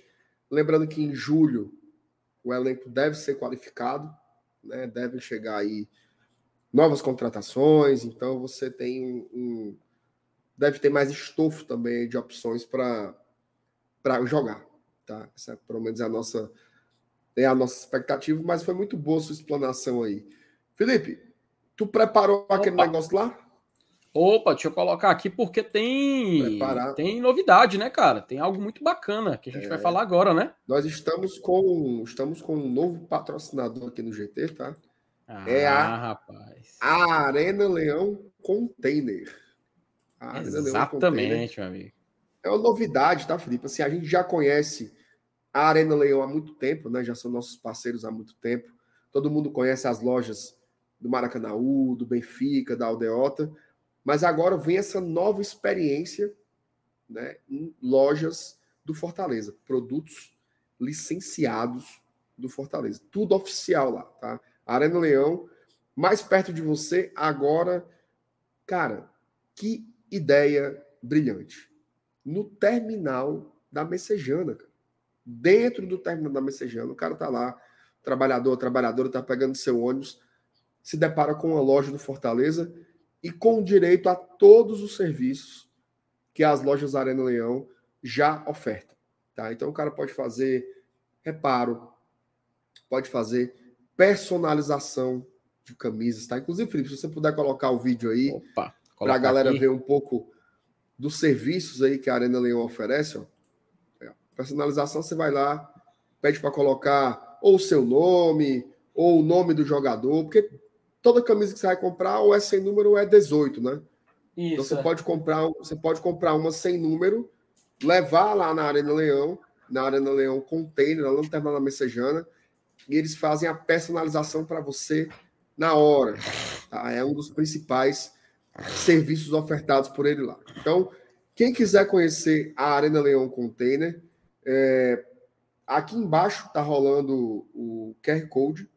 Tá? É só você apontar a câmera do seu celular para ele, que você vai direto lá para o Instagram da Arena Leão Container. Sigam a página da Arena Leão. Na descrição aqui da live também tem um link. Fala, meu Deus do céu. Também tem um link para vocês irem direto lá para o Instagram da Arena Leão Container. E detalhe, tá, Felipe? Em breve, Opa. em breve, estarão em outros terminais da cidade. Tá? Olha aí, Está começando aí pela Messejana, mas vai se espalhar. Ouvi dizer que pode chegar a cinco terminais. Eita, tá? Então, as lojas se espalhando aí pela cidade. Vão lá, dê essa força aí pra gente. Sigam a página da Arena Leão Container. Dê essa moralzinha pro GT. Aqui, ó.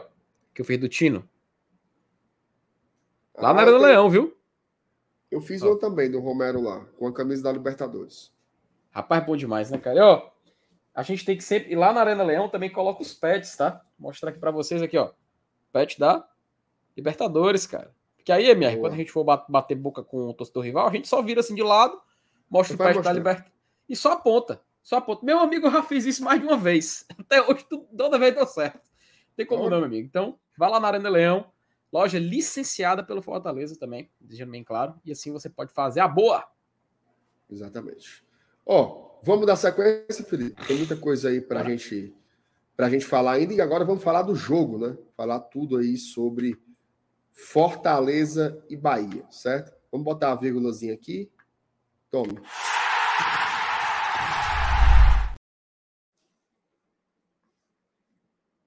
Pois bem, ó, Fortaleza e Bahia, tá? Fortaleza vem no momento bom, né? Uma sequência boa aí de os três jogos que fizemos em casa, conseguimos três vitórias e a expectativa para o jogo de amanhã é muito positiva, né, Felipe? Não sei se você uhum. tem esse sentimento também, mas eu acho que, embora seja um confronto pesado, né, nordestino, uma equipe como o Bahia que fez fez um grande investimento para a temporada, mas eu acho que dentro de casa, a gente não tem que pensar em outra coisa que não seja vencer o Bahia amanhã, né? Cara, com certeza, porque a gente sabe da, da condição que o Fortaleza vive hoje na Série A do Campeonato Brasileiro. A gente costuma repetir que é muito bom você ver o time longe da parte de baixo da tabela, ainda mais depois de tudo que a gente viveu ano passado. Acho que fica aquela, aquela sensação de que assim, pô, Posso ver qualquer cor na Série A, mas por favor, não quero só passar mal como a gente passou, que foi muito desgastante, né? A gente sabe que realmente aquilo ali, Fortaleza precisou fazer história no segundo turno para poder escapar. E assim, quando a gente fala do, desse jogo, cara, é também não subestimar o Bahia, sabe? O Bahia, ele é uma equipe que nessa Série A do Campeonato Brasileiro tá brigando na parte de baixo. A gente sabe que tem aquela questão da SAF, é, a gente entende que que o Bahia é, tem um investimento diferenciado, mas a forma de, de investimento, inclusive, não agrada muitos torcedores de lá. Estava até acompanhando alguns canais do Bahia agora para me preparar para essa partida. E eu vejo que sim, passa. É claro, tem aquela confiança natural do torcedor, mas me passa a sensação, MR, de que o time tá. Os torcedores estão meio que com o pé atrás, sabe? Eu não sei se é uma sensação minha, eu não sei se é uma interpretação um pouco equivocada, mas me passou essa sensação. E aí eu vendo a preparação do Bahia para esse jogo, isso já trazendo informação, tanto o Biel quanto o Vitor Jacaré, famoso Vitor Alligator, estão de fora dessa partida, né? E assim, é um, um jogador pelo menos querido pelos torcedores do Bahia, e ele vai ficar, vai ficar de fora. Até assim, o Marcos Vitor também, Matheus Bahia Iago Felipe também estão de fora trata, tratando lesão. E aí, meu amigo, quando traz para o nosso panorama, MR, eu acho que não tem outro resultado que não seja o desejo de vitória, cara. Fortaleza ele já se deu o trabalho de perder muito ponto em casa. Ele perdeu pro eh, perdeu. Ele empatou com o São Paulo ali no começo. A gente deixou de pontuar, por exemplo, contra o Corinthians, ele a gente fez um empate, mas estava para ter ganho. E aí, contra o América Mineiro, uma derrota que não estava, pelo menos, no nosso cronograma. Meu amigo, a gente precisa, precisa acumular ponto na Série A se a gente quiser ficar longe da zona de perigo, se a gente quiser brigar por alguma coisa, se a gente quiser ficar ali perto do G6, namorando de novo uma classificação para Libertadores, o jogo contra o Bahia tem que ser um jogo para a gente somar três pontos. Até eu estava olhando os blocos também, e a gente, para alcançar aquela média de evitar o rebaixamento do bloco de seis, inclusive a gente pode até colocar mais tarde para poder dar uma ilustração para a galera, Fortaleza tem que pontuar. E assim, a gente vai fazer já já o campinho, MR. Por mim, é força máxima amanhã, cara. É força máxima amanhã. Ah, mas o Fortaleza vai jogar a Sula meio de semana. Meu amigo, o jogo é na Venezuela. O Fortaleza tá praticamente classificado. A gente tem condições de colocar um time alternativo, velho. Então, para mim, MR contra o Bahia é aí com força máxima, é colocar o que a gente tem de melhor. A gente sabe que a ausência do Moisés é algo que vai fazer a diferença. Contra o Palmeiras, a gente viu o potencial que o Fortaleza pôde demonstrar numa partida de grande intensidade. Tá, é claro, muito provavelmente não vai ser o mesmo desempenho, até porque não era um jogo onde a necessidade de fazer três gols estava clara. Contra o Bahia, inclusive, se a gente fizer, por exemplo, um a 0 MR e tiver naquelas condições, 40 minutos, 41, eu não vejo Fortaleza indo para cima 100%, o Voivoda colocando quatro atacantes ao mesmo tempo para poder tentar fazer mais gols. Eu acho que aí vale a pena a gente olhar o ponto de vista da competição e tentar garantir a vitória. Então, é jogo para ir para cima, é jogo para pontuar, é jogo para três pontos. E amanhã na Arena Castelão, meu amigo, eu acho que se a gente sair com empate, a gente vai sair com um rosto de um pouquinho de desapontamento. Disso eu não duvido. É, eu acho que a, a equipe do Bahia é uma equipe que está. Ela não está tão frágil quanto no começo do ano, né? Realmente, o começo, começo do ano foi bem desastroso, mas ela é uma equipe muito irregular. Ela do nada ganha do Vasco lá no Rio de Janeiro, depois empata com o gol, empata com o Flamengo dentro de casa. Aliás, perde com o Flamengo dentro de casa com uma arbitragem pífia, né? E aí, quando você pensa que o time vai embalar, não consegue ganhar do Goiás. Né? Então, realmente é momento de muita oscilação. A Copa do Brasil aí foi por um triz, né? Assim, foram dois jogos muito ruins, né? Entre Bahia, entre Bahia e Santos. Agora, eu acho que vai ser um jogo que o Fortaleza tem que usar o que ele tem e que o Bahia ainda não tem, que é a consistência. Eu acho que a gente tem que fazer um jogo muito equilibrado, muito consistente. Bota uma linha de quatro, bota Galhardo e Luceiro, bota o Pochettino que está jogando muita bola, bota o Caleb para jogar, Bruno Pacheco ali na lateral esquerda, dando aquela segurança com o Tite, joga numa boa. Tá? Acho que o Renato Paiva é um treinador que ele tem os seus méritos, né? Ele tem sua, sua trajetória, mas eu acho que ele vem sendo muito teimoso, a forma como ele usa as peças do Bahia. Eu acho que se o Bahia insistir nesse modo de jogar e tentar vir para cima do Fortaleza, eu acho que ele vai ser uma presa. Tá? Acho que o Fortaleza está muito preparado para jogar contra o time do Renato Paiva, como estava muito preparado para jogar contra o time do Fernando Diniz.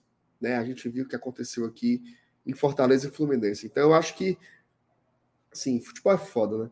Tudo pode acontecer, mas a tendência é que o Fortaleza consiga, consiga uma vitória amanhã. Pelo menos eu acredito muito nisso, pelos momentos das duas equipes. E aqui eu não estou analisando elenco, não estou analisando investimento, estou analisando assim a conjuntura mesmo. Eu acho que o Bahia não tá assim, tá muito derrapando, sabe? Assim, você não sabe ainda. É, tem uma identidade que o treinador quer construir, mas isso não tem consistência com o que a gente vê dentro de campo. As partidas do o, o Ronaldo Cerqueiro está aqui comentando que é torcedor do Bahia, né? Ele está dizendo Renato Paiva é maluco. Eu acho que ele está tentando montar um carro com um Lego, né? Então assim, ele, ele e isso faz com que quebre, com que desmonte. Muito teimoso também, né? E está assumindo responsabilidades para além das de um treinador. Né? O Renato Paiva virou a, a, grande figura pública do Bahia, né? Ele fala pelo Bahia, é um time que no, você não sabe quem é o presidente, quem é o diretor de futebol, quem é nada. É tudo nas costas do treinador, então me dá um pouco de agonia ver essa situação. Lógico, é com o time dos caras, então também não tem não tem isso, mas eu acho que está um, tá um pouco baldeado aí esse trabalho do Bahia. Acho que tem bons valores, tá? tem bons valores ali. Aquele cara, aquele Acevedo, bom jogador. Bom, bom jogador. jogador. Bom jogador. Então, acho que tem ali suas peças de qualidade. Acho que o Bahia equilibrou um pouco mais no elenco quando trouxe alguns jogadores agora recentemente, como o Tassiano, por exemplo, jogadores um pouco mais maduros. Mas eu acho que o Fortaleza ele tem que é, é, impor seu favoritismo. Mas impor seu favoritismo não é jogar, ah, vou, vou para cima do Bahia, vou dar um pau, tá? porque também você gera espaço para o tipo de jogo, jogo que eles querem. Acho que é jogar com muita inteligência, chama um pouquinho, né? chama um pouquinho, vem um pouquinho, vem um pouquinho, e aí a gente joga numa boa, e se Deus quiser, vamos conseguir um, um bom resultado aí. No mais, eu concordo com você força máxima, mano. Força máxima, assim, é botar no talo. Meio, hoje, no campinho aqui, a gente vai montar o melhor Fortaleza possível. Tá? O melhor Fortaleza possível, não tem que pensar. Terça-feira contra o Mérida, vai o time reserva, que é um bom time, tá? É um bom time. Fortaleza tem condições de montar uma outra onzena com bons jogadores suficientes para fazer uma partida contra os Estudiantes de Mérida, já eliminado, né? Então, assim, são é toda uma conjuntura aí que, por mais que tenha essas viagens muito loucas, a gente tem elenco para cumprir com a estratégia. E no momento bom, né, Felipe? No momento bom que o nosso departamento médico está praticamente vazio. Os dois jogadores que estão no DM, um é o Pedro Rocha, que fez uma cirurgia no joelho por uma ruptura de, lugar, de ligamento, e outra é o Fernando Miguel, também com um problema de joelho, teve um estiramento no ligamento. Então, são dois problemas mais graves. O resto está todo mundo à disposição do treinador. Acho que até nisso, né, até nesse aspecto, o Bahia está com sete no DM. Né, até nesse aspecto, acho que o Fortaleza tem levando uma certa vantagem. Repito, futebol é o bicho. Toda essa lenga-lenga aqui que eu estou falando tem que ser confirmada no campo. Né? Mas eu não tenho como também ser. Não vou ser sonso aqui e dizer que não.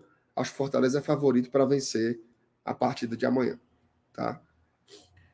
E, assim, cara, ah, nesse panorama geral, a gente já pode ir meio que caminhando lá pro, pro que a gente pode fazer aqui no campo e tudo mais. Mas eu acredito, MR, que antes da gente poder entrar nessa, nessa seara, a gente pode dar um recadinho rapidinho ou a gente deixa para ah, daqui a pouco? Vamos, vamos dar um recadinho. Porque eu, quero, eu tô querendo falar, meu amigo. Eu tô querendo falar. Dá um recadinho, dá um recadinho. Vamos falar aqui rapidinho dela, né, MR? Vai. Vamos falar aqui dela, vamos falar da Gol Case, meu amigo. Tá sempre presente aqui ah. no GT.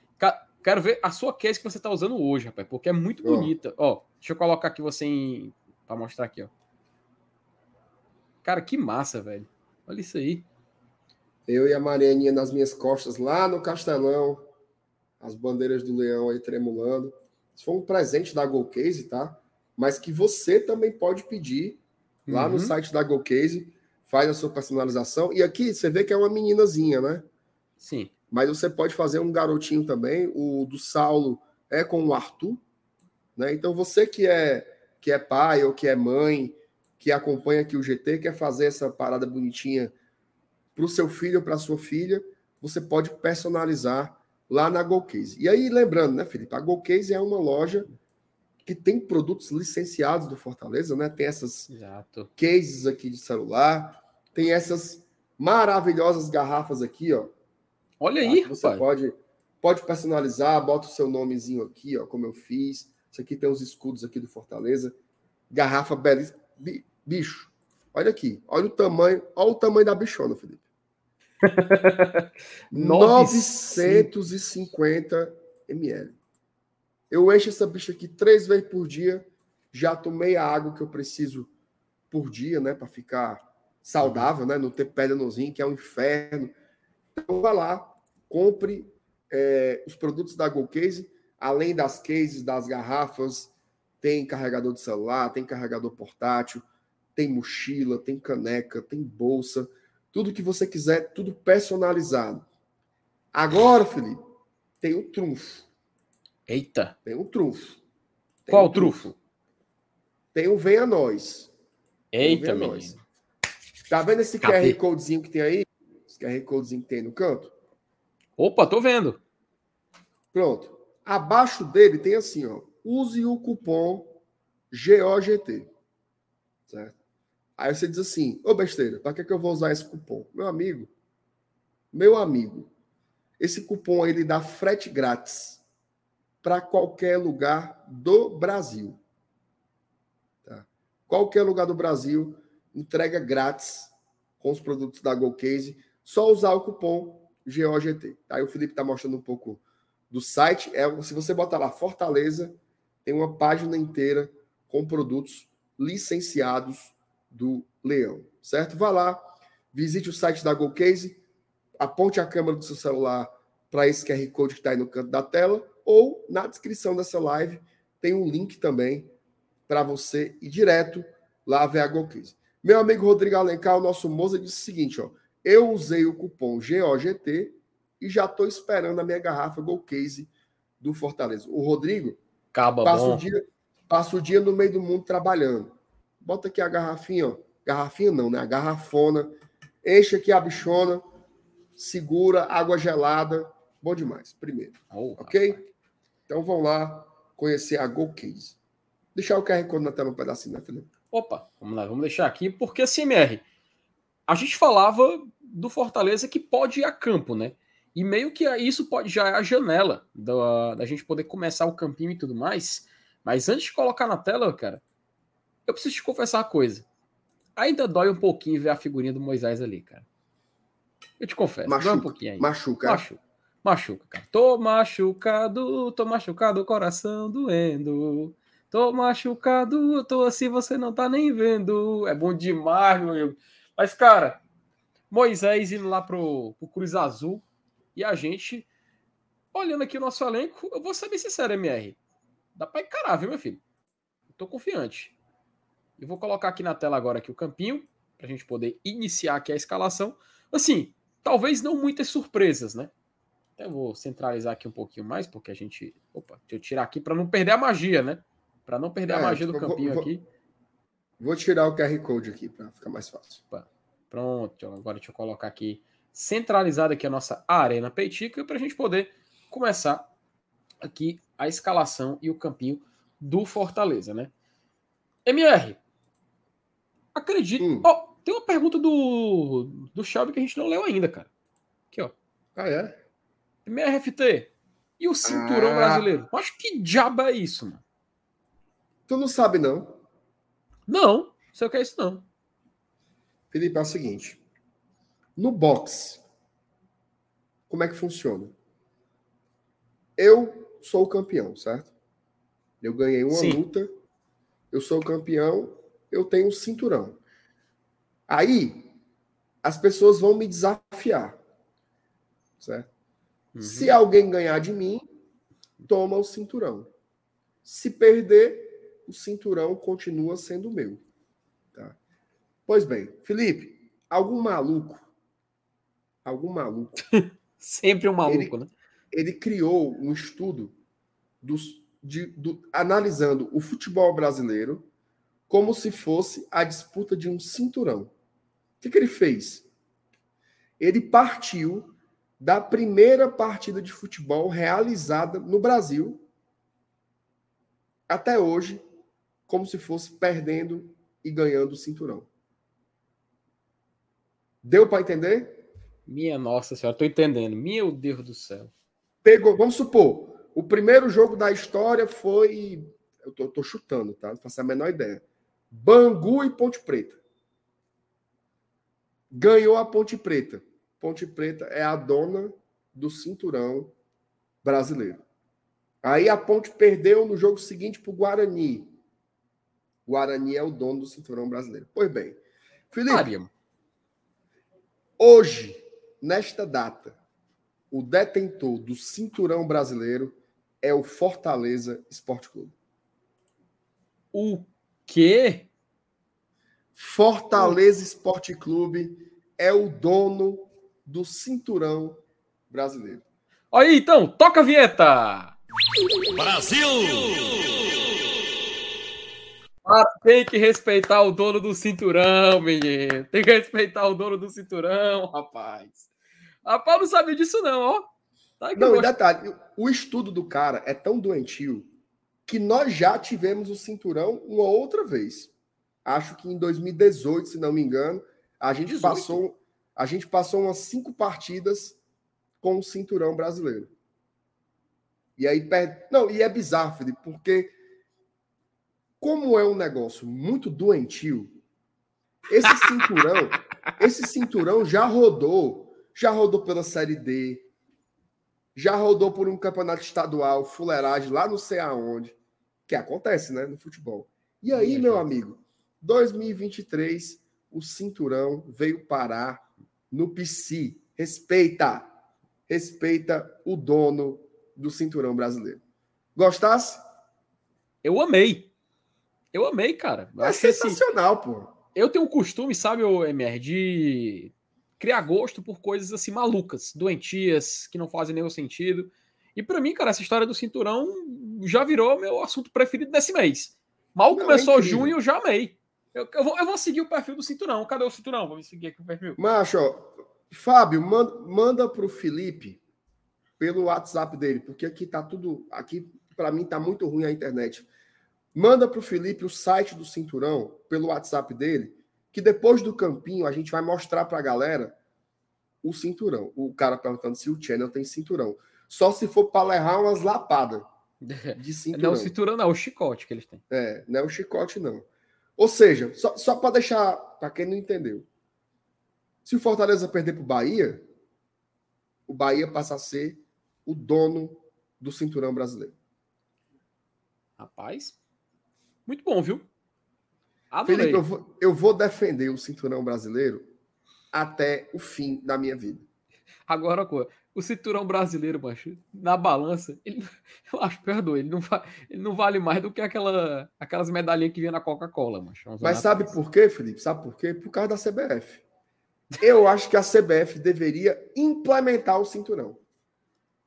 Rapaz, botar o bicho, bota o bicho de verdade, porra. Tem, uma, tem umas besteiras assim que, que, que vale a pena colocar, macho. Só coisa, aí empatou o jogo, fica com quem Não. tá com o cinturão, né? Empate é nosso, filho. Empate é nosso. Ah, Para ganhar o cinturão, tem que ganhar do Leão. Certo? Para ganhar, pra ganhar o cinturão, tem que, tem que derrubar o Leão. Se empatou, permanece aqui no Parque dos Campeonatos. Macho, Meu na boa. CBF, você está perdendo uma grande chance de criar uma besteira incrível no futebol brasileiro, que é o cinturão. Achei maravilhoso. Eu estou fissurado nisso. Eu estou 100% cinturãozado. Rapaz, pois tem time que considera fita azul título. Eu vou considerar o cinturão. Não, é, tem nem comparação um cinturão com fita azul. Pelo amor de Deus. É muito superior, certo? Então, daí essa, essa, essa aula aí. Gostou, né? Carta, viu? É carta, viu? É, é carta. carta, meu amigo. É carta, pesada. É carta. É carta demais. Carta demais. Ó, oh, isso quer dizer que o cinturão estava com o Vasco? Não. O cinturão estava com o Palmeiras. Eita, certo? então devia estar desde o ano passado já. Quem estava com, Santa. quem tava com o cinturão era o Palmeiras. Aí o Leão foi lá e truco. Tomou. Tá. Bota fé. Daqui a pouco a gente vai mostrar o cinturão. Mas vamos para escalar o Fortaleza, Felipe, logo aí. Rapaz, me deu um tosse agora do nada. Enfim, né, cara, vamos lá, porque compromisso importante, compromisso inadiável e a gente precisa da vitória. Não tem como começar com uma escalação diferente, né, Marcelo? Só, só para. é porque vai chegando as informações aqui no chat que a é. turma tá olhando o cinturão. Ó. Primeiro o cara falou assim, ó. Olha a diferença dos times. O Ceará, ele ganhou o cinturão quatro vezes. Tá? Sei. O Leão, 28 vezes, meu amigo. Meu amigo tem que respeitar, cara. Tem que respeitar o Fortaleza, porra. Porra. Tem que respeitar o Fortaleza. Tem que respeitar o Fortaleza. Felipe, é tão aleatório. Bicho, é sério. Quando tu abrir o site, tu vai, tu vai pirar. Ano passado, estava na segunda divisão do Campeonato Carioca. O cinturão perdido em outras realidades aí da Matrix. É surreal. Surreal. Fiquei Meu ach... amigo. Tu já tá olhando, né? Nossa, pela macho minha, Nossa Senhora. É foda. Meu é amigo, é... eu vou. Isso aqui. É acho que foi que fez isso aqui, meu Deus. Não, quem fez que eu coisa... não sei. Quem fez Papo eu não sei, maluco, mas é uma pessoa, é uma pessoa doida, cara. Tu sabe que as melhores pessoas do mundo são aquelas que estão com parafusozinho a menos, né? Não, e tu sabe que a partir de agora a gente vai monitorar o cinturão, né? Bora criar, bora pedir pro Juvenal criar um, um selozinho do cinturão, que é enquanto a gente estiver fazendo live, deixa o cinturão assim no cantinho da live. A gente pode fazer o quadro Onde está o cinturão? Onde está o Botei fé. Botei toda fé. semana, toda semana a gente atualiza o nosso público onde está o cinturão brasileiro. Meu amigo, agora, agora eu gostei, viu? A gente faz assim, ó, deixa que nem o Pix do GT, assim, ó, no cantinho, tá vendo? Deixa o cinturão Exata, bem no cantinho exatamente. da tela. E assim, atual detentor do cinturão do futebol brasileiro. Perfeito. Felipe, tu quer mostrar logo o site? Bora a mostrar, tá, bora mostrar, que eu me tá empolguei. Tá pedindo, a turma tá pedindo para mostrar. Vamos mostrar logo o cinturão. É, cara, porque eu me empolguei. Meu amigo, vou dizer uma coisa. O site oh, tem um design e, e, assim só, sensacional. Só um detalhe, tá? Não inclui partidas internacionais. É. São, são jogos nacionais, porque aí seria um perigo, né? Vai que a gente perde para Estudiantes de Mérida e o cinturão entra na Venezuela. Como é que esse bicho ia sair de lá, meu amigo? MR, ele passa para time de fora do país também, cara. Passa não, pô. Eu tô perguntando, mas. Passa não, passa não. Passa não, né? Macho, mas uma coisa, o cara criou no Blogspot, mano. O cara é um monstro, mano. O cara é um monstro. Meu amigo, olha que visual maravilhoso, cara. Dá um zoom aí, Felipe. Minha nossa Parece senhora. site, parece site do, do Parece site do GTA, mas. O cara começou em 1902 a contagem, velho. Eu tô te dizendo, o cara é, o cara é louco. O cara é Ó, louco. O, o campeão do Brasil traçado por uma linhagem que remonta ao primeiro jogo oficial da história do futebol nacional. Linha do tempo. 1902, 11, 21, 31, 41, 51, 61, 71, 81, 91, 2001, 2011, 2021 e estamos no, no cenário 2021, 2030, meu amigo. Mostra a logozinha deles aí, Felipe. Ó, a logozinha deles aqui, cadê?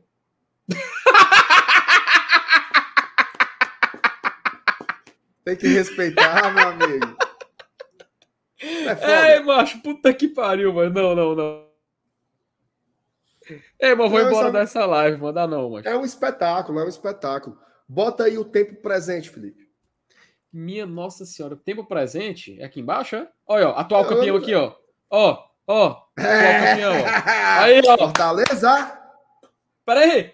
Eu tenho, eu tenho esse, esse áudio aqui. Olhe pro escudo, olhe pro escudo e escute. Fortaleza! Meu amigo tem que respeitar o dono da fita azul. Fita azul não. Da. Da. Como é o nome? Do cinturão, cinturão. Do cinturão brasileiro, meu amigo. Ora, porra. Tá aí que eu não, botei sério. fé. Aí o cara bota, ó. O cara bota, ó. Próxima disputa, Fortaleza e Bahia. Cara, macho, olha aqui. É demais, pô. Peraí, Olaria? Não, peraí, peraí. Eu tenho, eu tenho que voltar aqui. Eu tenho que voltar aqui. Vamos olhar para o primeiro cinturão, jogo. Eu tô te falando, ano passado o Cinturão estava perdido na, na, segunda divisão do Carioca. Pô. Não, tu vai do primeiro jogo. Primeiro, eu quero só ver qual foi o primeiro jogo. Só ver qual foi o tá. primeiro jogo. Cara, olha aqui, Campeonato Paulista. A Faculdade Mackenzie contra o Germânia. Que doença, cara. Foda demais. Pô. Que doença, velho. Meu Deus do céu. É foda eu não, eu não vou. Olha, olha tanto de jogo, velho. Eu não vou olhar isso aqui tudo. Eu vou passar logo o que importa. Bota logo pro atual. 2021. Que? 2021, 2030. Vamos lá. Quem Bota tava com final, ele antes aí. do Fortaleza? Opa, passei aqui da linha do tempo. Ó, aqui tem todos os detentores, ó. Do cinturão. Já já vou achar o leão. Ó, Informação, aqui. viu? Somos Opa. o 33 clube brasileiro a ter mais títulos de cinturão brasileiro. Gigante, tá? Gigante. Gigante, tá? Gigante. Olha aqui, MR.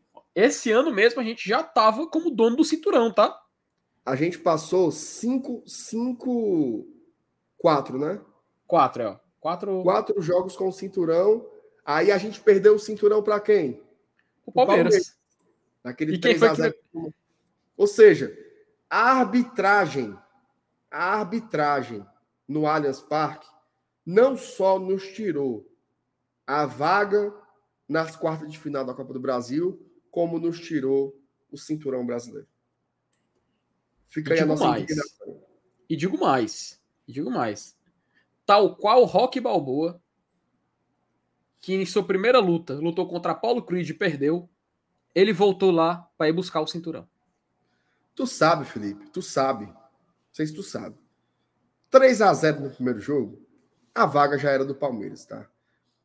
Meu amigo, deu 43 mil pessoas no Castelão para buscar o cinturão, Só amigo. por causa do cinturão, meu amigo. Só por causa do cinturão, meu amigo. Para buscar o cinturão, para buscar Tem que respeitar. Cinturão. E agora que corra atrás, viu? Ó, vai, ó, vai subindo aí devagarzinho. Ó, Parece normal, né? Fluminense, ah. Flamengo, Vasco, Botafogo. Botafogo antes estava com volta redonda. Aí, ó, olha aí a putaria. Ah, Portuguesa do Rio, Gonçalense. Gonçalense? Ei, respeitar a sequência do Gonçalense aí, viu? Meu amigo. Olaria. Angra dos Reis Esporte Clube. Meu Deus do céu. Respeito. Esse jogo, esse jogo, segunda divisão do Campeonato Carioca. Olha aí, olha aqui, ó. Floresta e Volta Redonda. No PV, valendo o cinturão. Meu amigo. Floresta fracassou. Floresta poderia ter conquistado o cinturão, cara. Felipe, bota 2018, que o Fortaleza teve um cinturãozinho lá. 2018, vamos olhar aqui a é. década então. Rapaz, eu tô começando a empolgar, viu, MR, com a história do cinturão.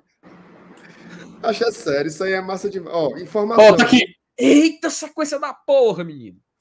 Olha aí. Fomos cinturão por uma, duas, três, quatro, cinco, seis, sete, oito, nove, dez jogos. Dez jogos. Dez. dez. Informação. O Angra dos Reis tem mais cinturões do que o Ceará.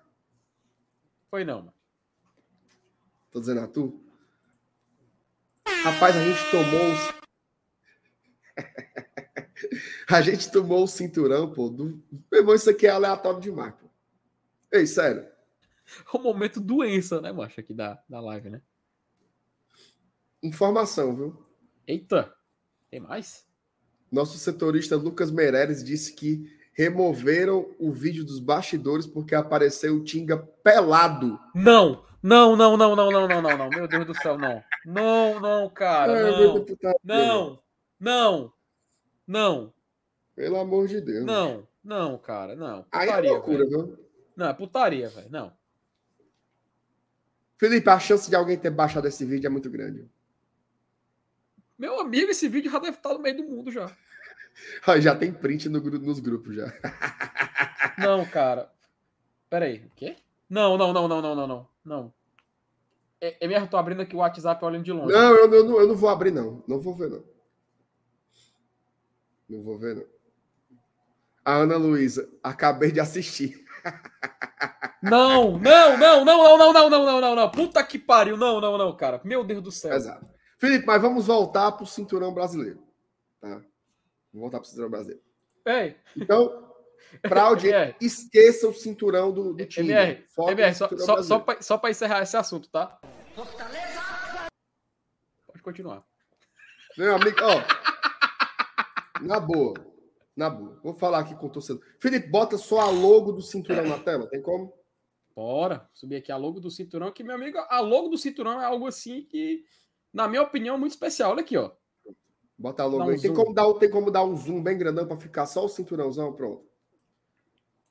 Vamos conversar aqui, olhando no olho do torcedor do Fortaleza, certo? Amanhã, nós temos a obrigação de ir ao Castelão para defender o cinturão brasileiro. Tá? Obrigação. Amanhã é para dar 50 mil pessoas empurrando o Fortaleza para defender o cinturão. Fica aí a nossa. Ei, toda semana vai ter a atualização do cinturão brasileiro aqui. Viu? É obrigação, tá? Eu já favoritei é, aqui no, na barra de favorito já. Eu não vou conseguir assistir futebol mais do mesmo jeito. Já é. MR, esse Bora pro campinho. Bora, mas só uma coisa. Esse louco parece aquele, aquele ETzinho dos Flintstones, sabe quem é? O Gazul. Parece o símbolo dos alcoólicos anônimos, misturado com a, com a bandeira do Brasil. pai amado. A logo é pai. Né, cara? Cara, a logo é não, a logo é maravilhosa, cara. Não, eu queria que tivesse o cinturão de verdade. A CBF tem que fazer isso, sério mesmo. Na não, assim, a ideia é muito massa. A ideia é muito massa, pô. A Senhor, só uma coisa, parabéns, não... parabéns pela pesquisa, pela criatividade, assim, achei bem diferente. A é uma besteira? Não... É uma besteira, ah. mas é legal. A gente só não mostrou o ranking, né, cara? Quem tá em primeiro, quem tá em segundo Cinturão. Isso é bom, isso é bom pro Fortaleza? Rapaz, a gente tá em quê? 33 Meu amigo, falta só uma rodada para passar o Joinville, viu? Opa, vamos buscar. Pra... Aliás, passa o Vila Nova também. A gente fica em 31 velho. Então vamos buscar. Vamos buscar. Dá, dá, dá para buscar, dá pra buscar. Vamos lá, né? Bora, bora escalar esse Fortaleza aí para amanhã. Tá aqui o um campinho aqui na tela. Três pontos aí importantíssimos. Eu acho que a escalação não tem muito segredo, né, FT? É, cara, não vai fugir muito do padrão que a gente já está acostumado, né, MR? Não. Porque Fortaleza, ele meio que já tá se desenhando um time ideal nessa. nessa... Macho, o cara, o Dani falou que o cinturão é que nem uma gripe. Vai passando de um pro outro. É isso mesmo. É isso mesmo. Ó, a defesa aí, Felipe, eu acho que não tem segredo. É João Ricardo, é Tinga, é Brits, é Tite e Bruno Pacheco.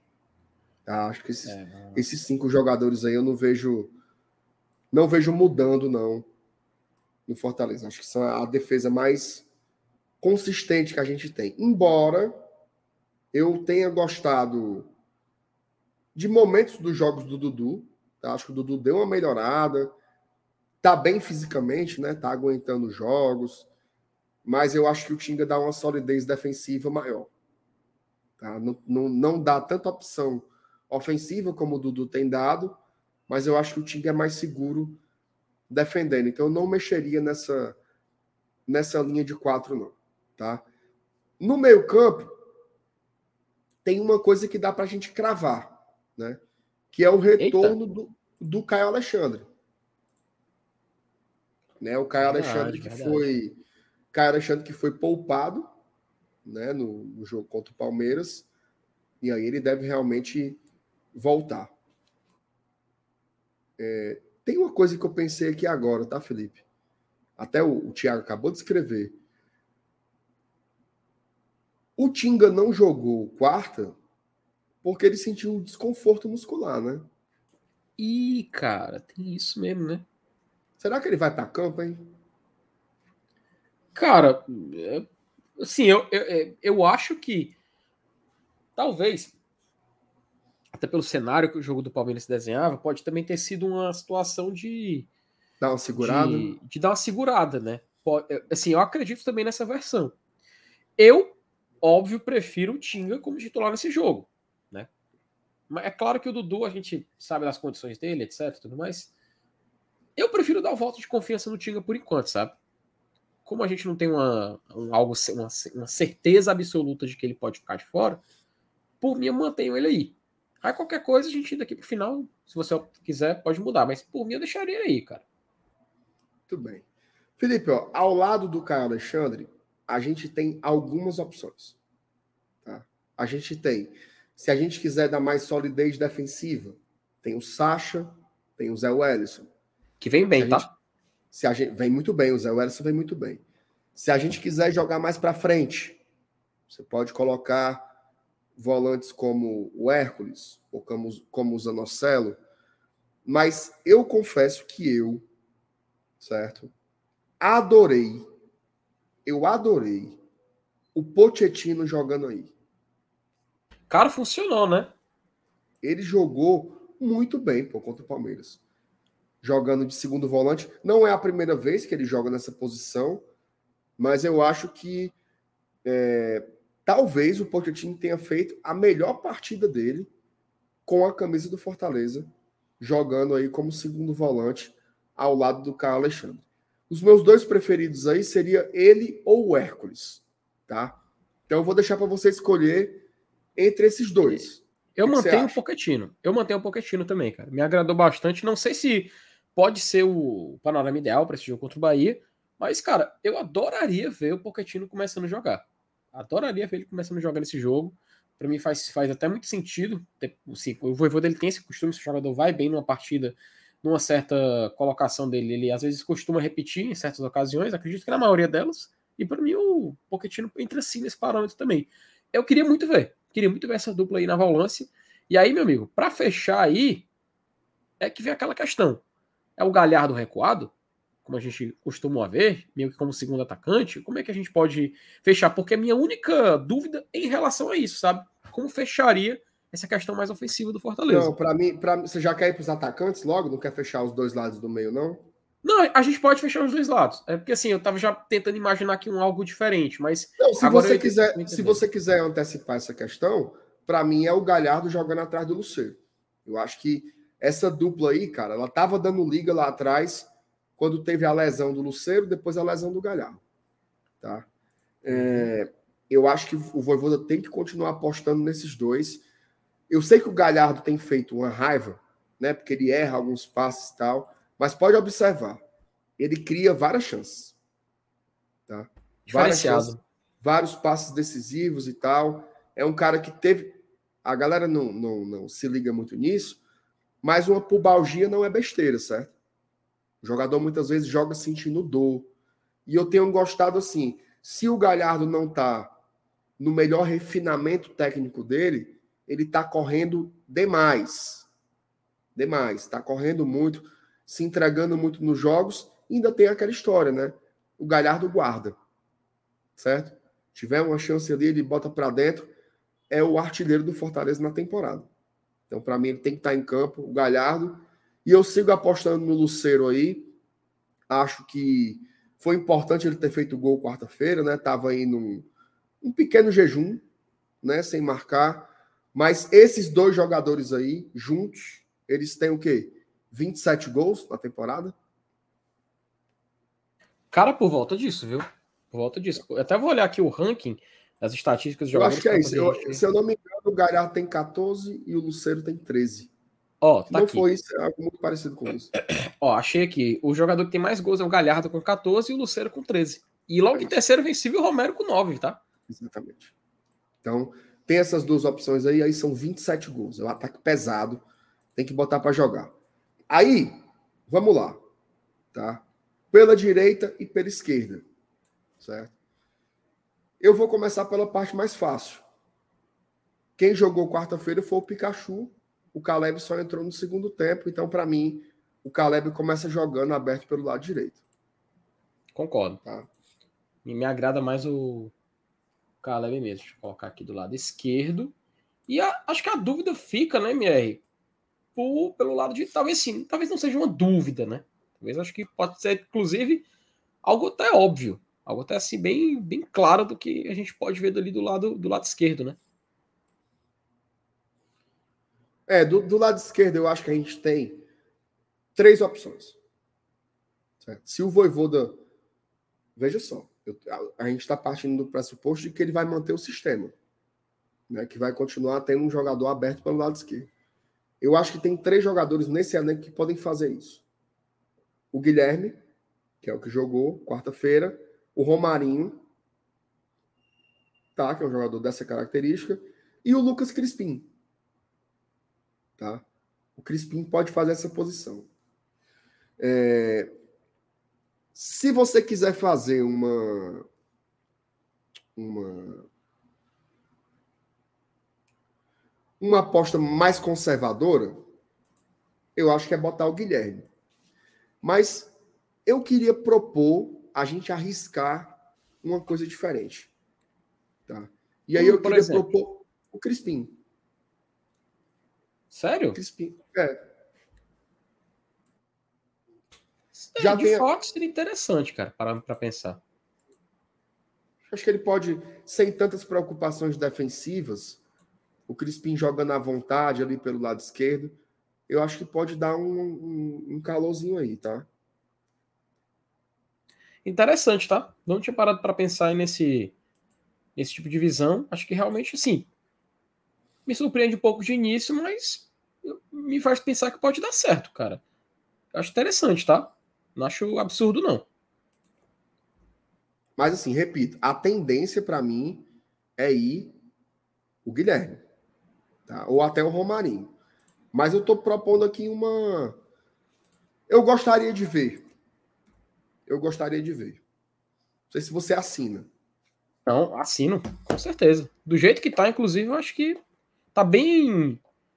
Tava, tava coerente até certo ponto e ficou surpreendente ali do meio final mas me agradou. Não, não achei absurdo, não. Então tá. Então vamos, vamos sustentar essa escalação aí? Rapaz, por mim eu já assinei. Tinha um papel agora, assinava. Batam, batam os prints aí. Essa é a escalação do GT. Tá? O que a gente acha que deveria ir a campo amanhã contra o Bahia. O André Lima, André Lima Aguiar, mandou um superchat aqui pra gente. MR pelo sol quente. Olha só, rapaz. Meu primo, meu irmão, meu compadre, obrigado por, pela foto mostrada no vídeo da merenda. A gente estava mostrando momentos icônicos aí no, no estádio Presidente Vargas. Eu mostrei uma foto né, com a galera 2013 E o nosso querido e saudoso Rogério Solquente estava lá presente, primo do André Lima Aguiar. André, obrigado pelo superchat. Obrigado pela lembrança, seu primo, figura icônica aí na torcida do Fortaleza, que infelizmente nos deixou, né? Infelizmente nos deixou, mas fica a memória, tá? Fica a memória para o Rogério. Beleza? Um abraço para ti, obrigado pela, pela mensagem. Filipinho, meu amor, meu tesouro, vamos embora.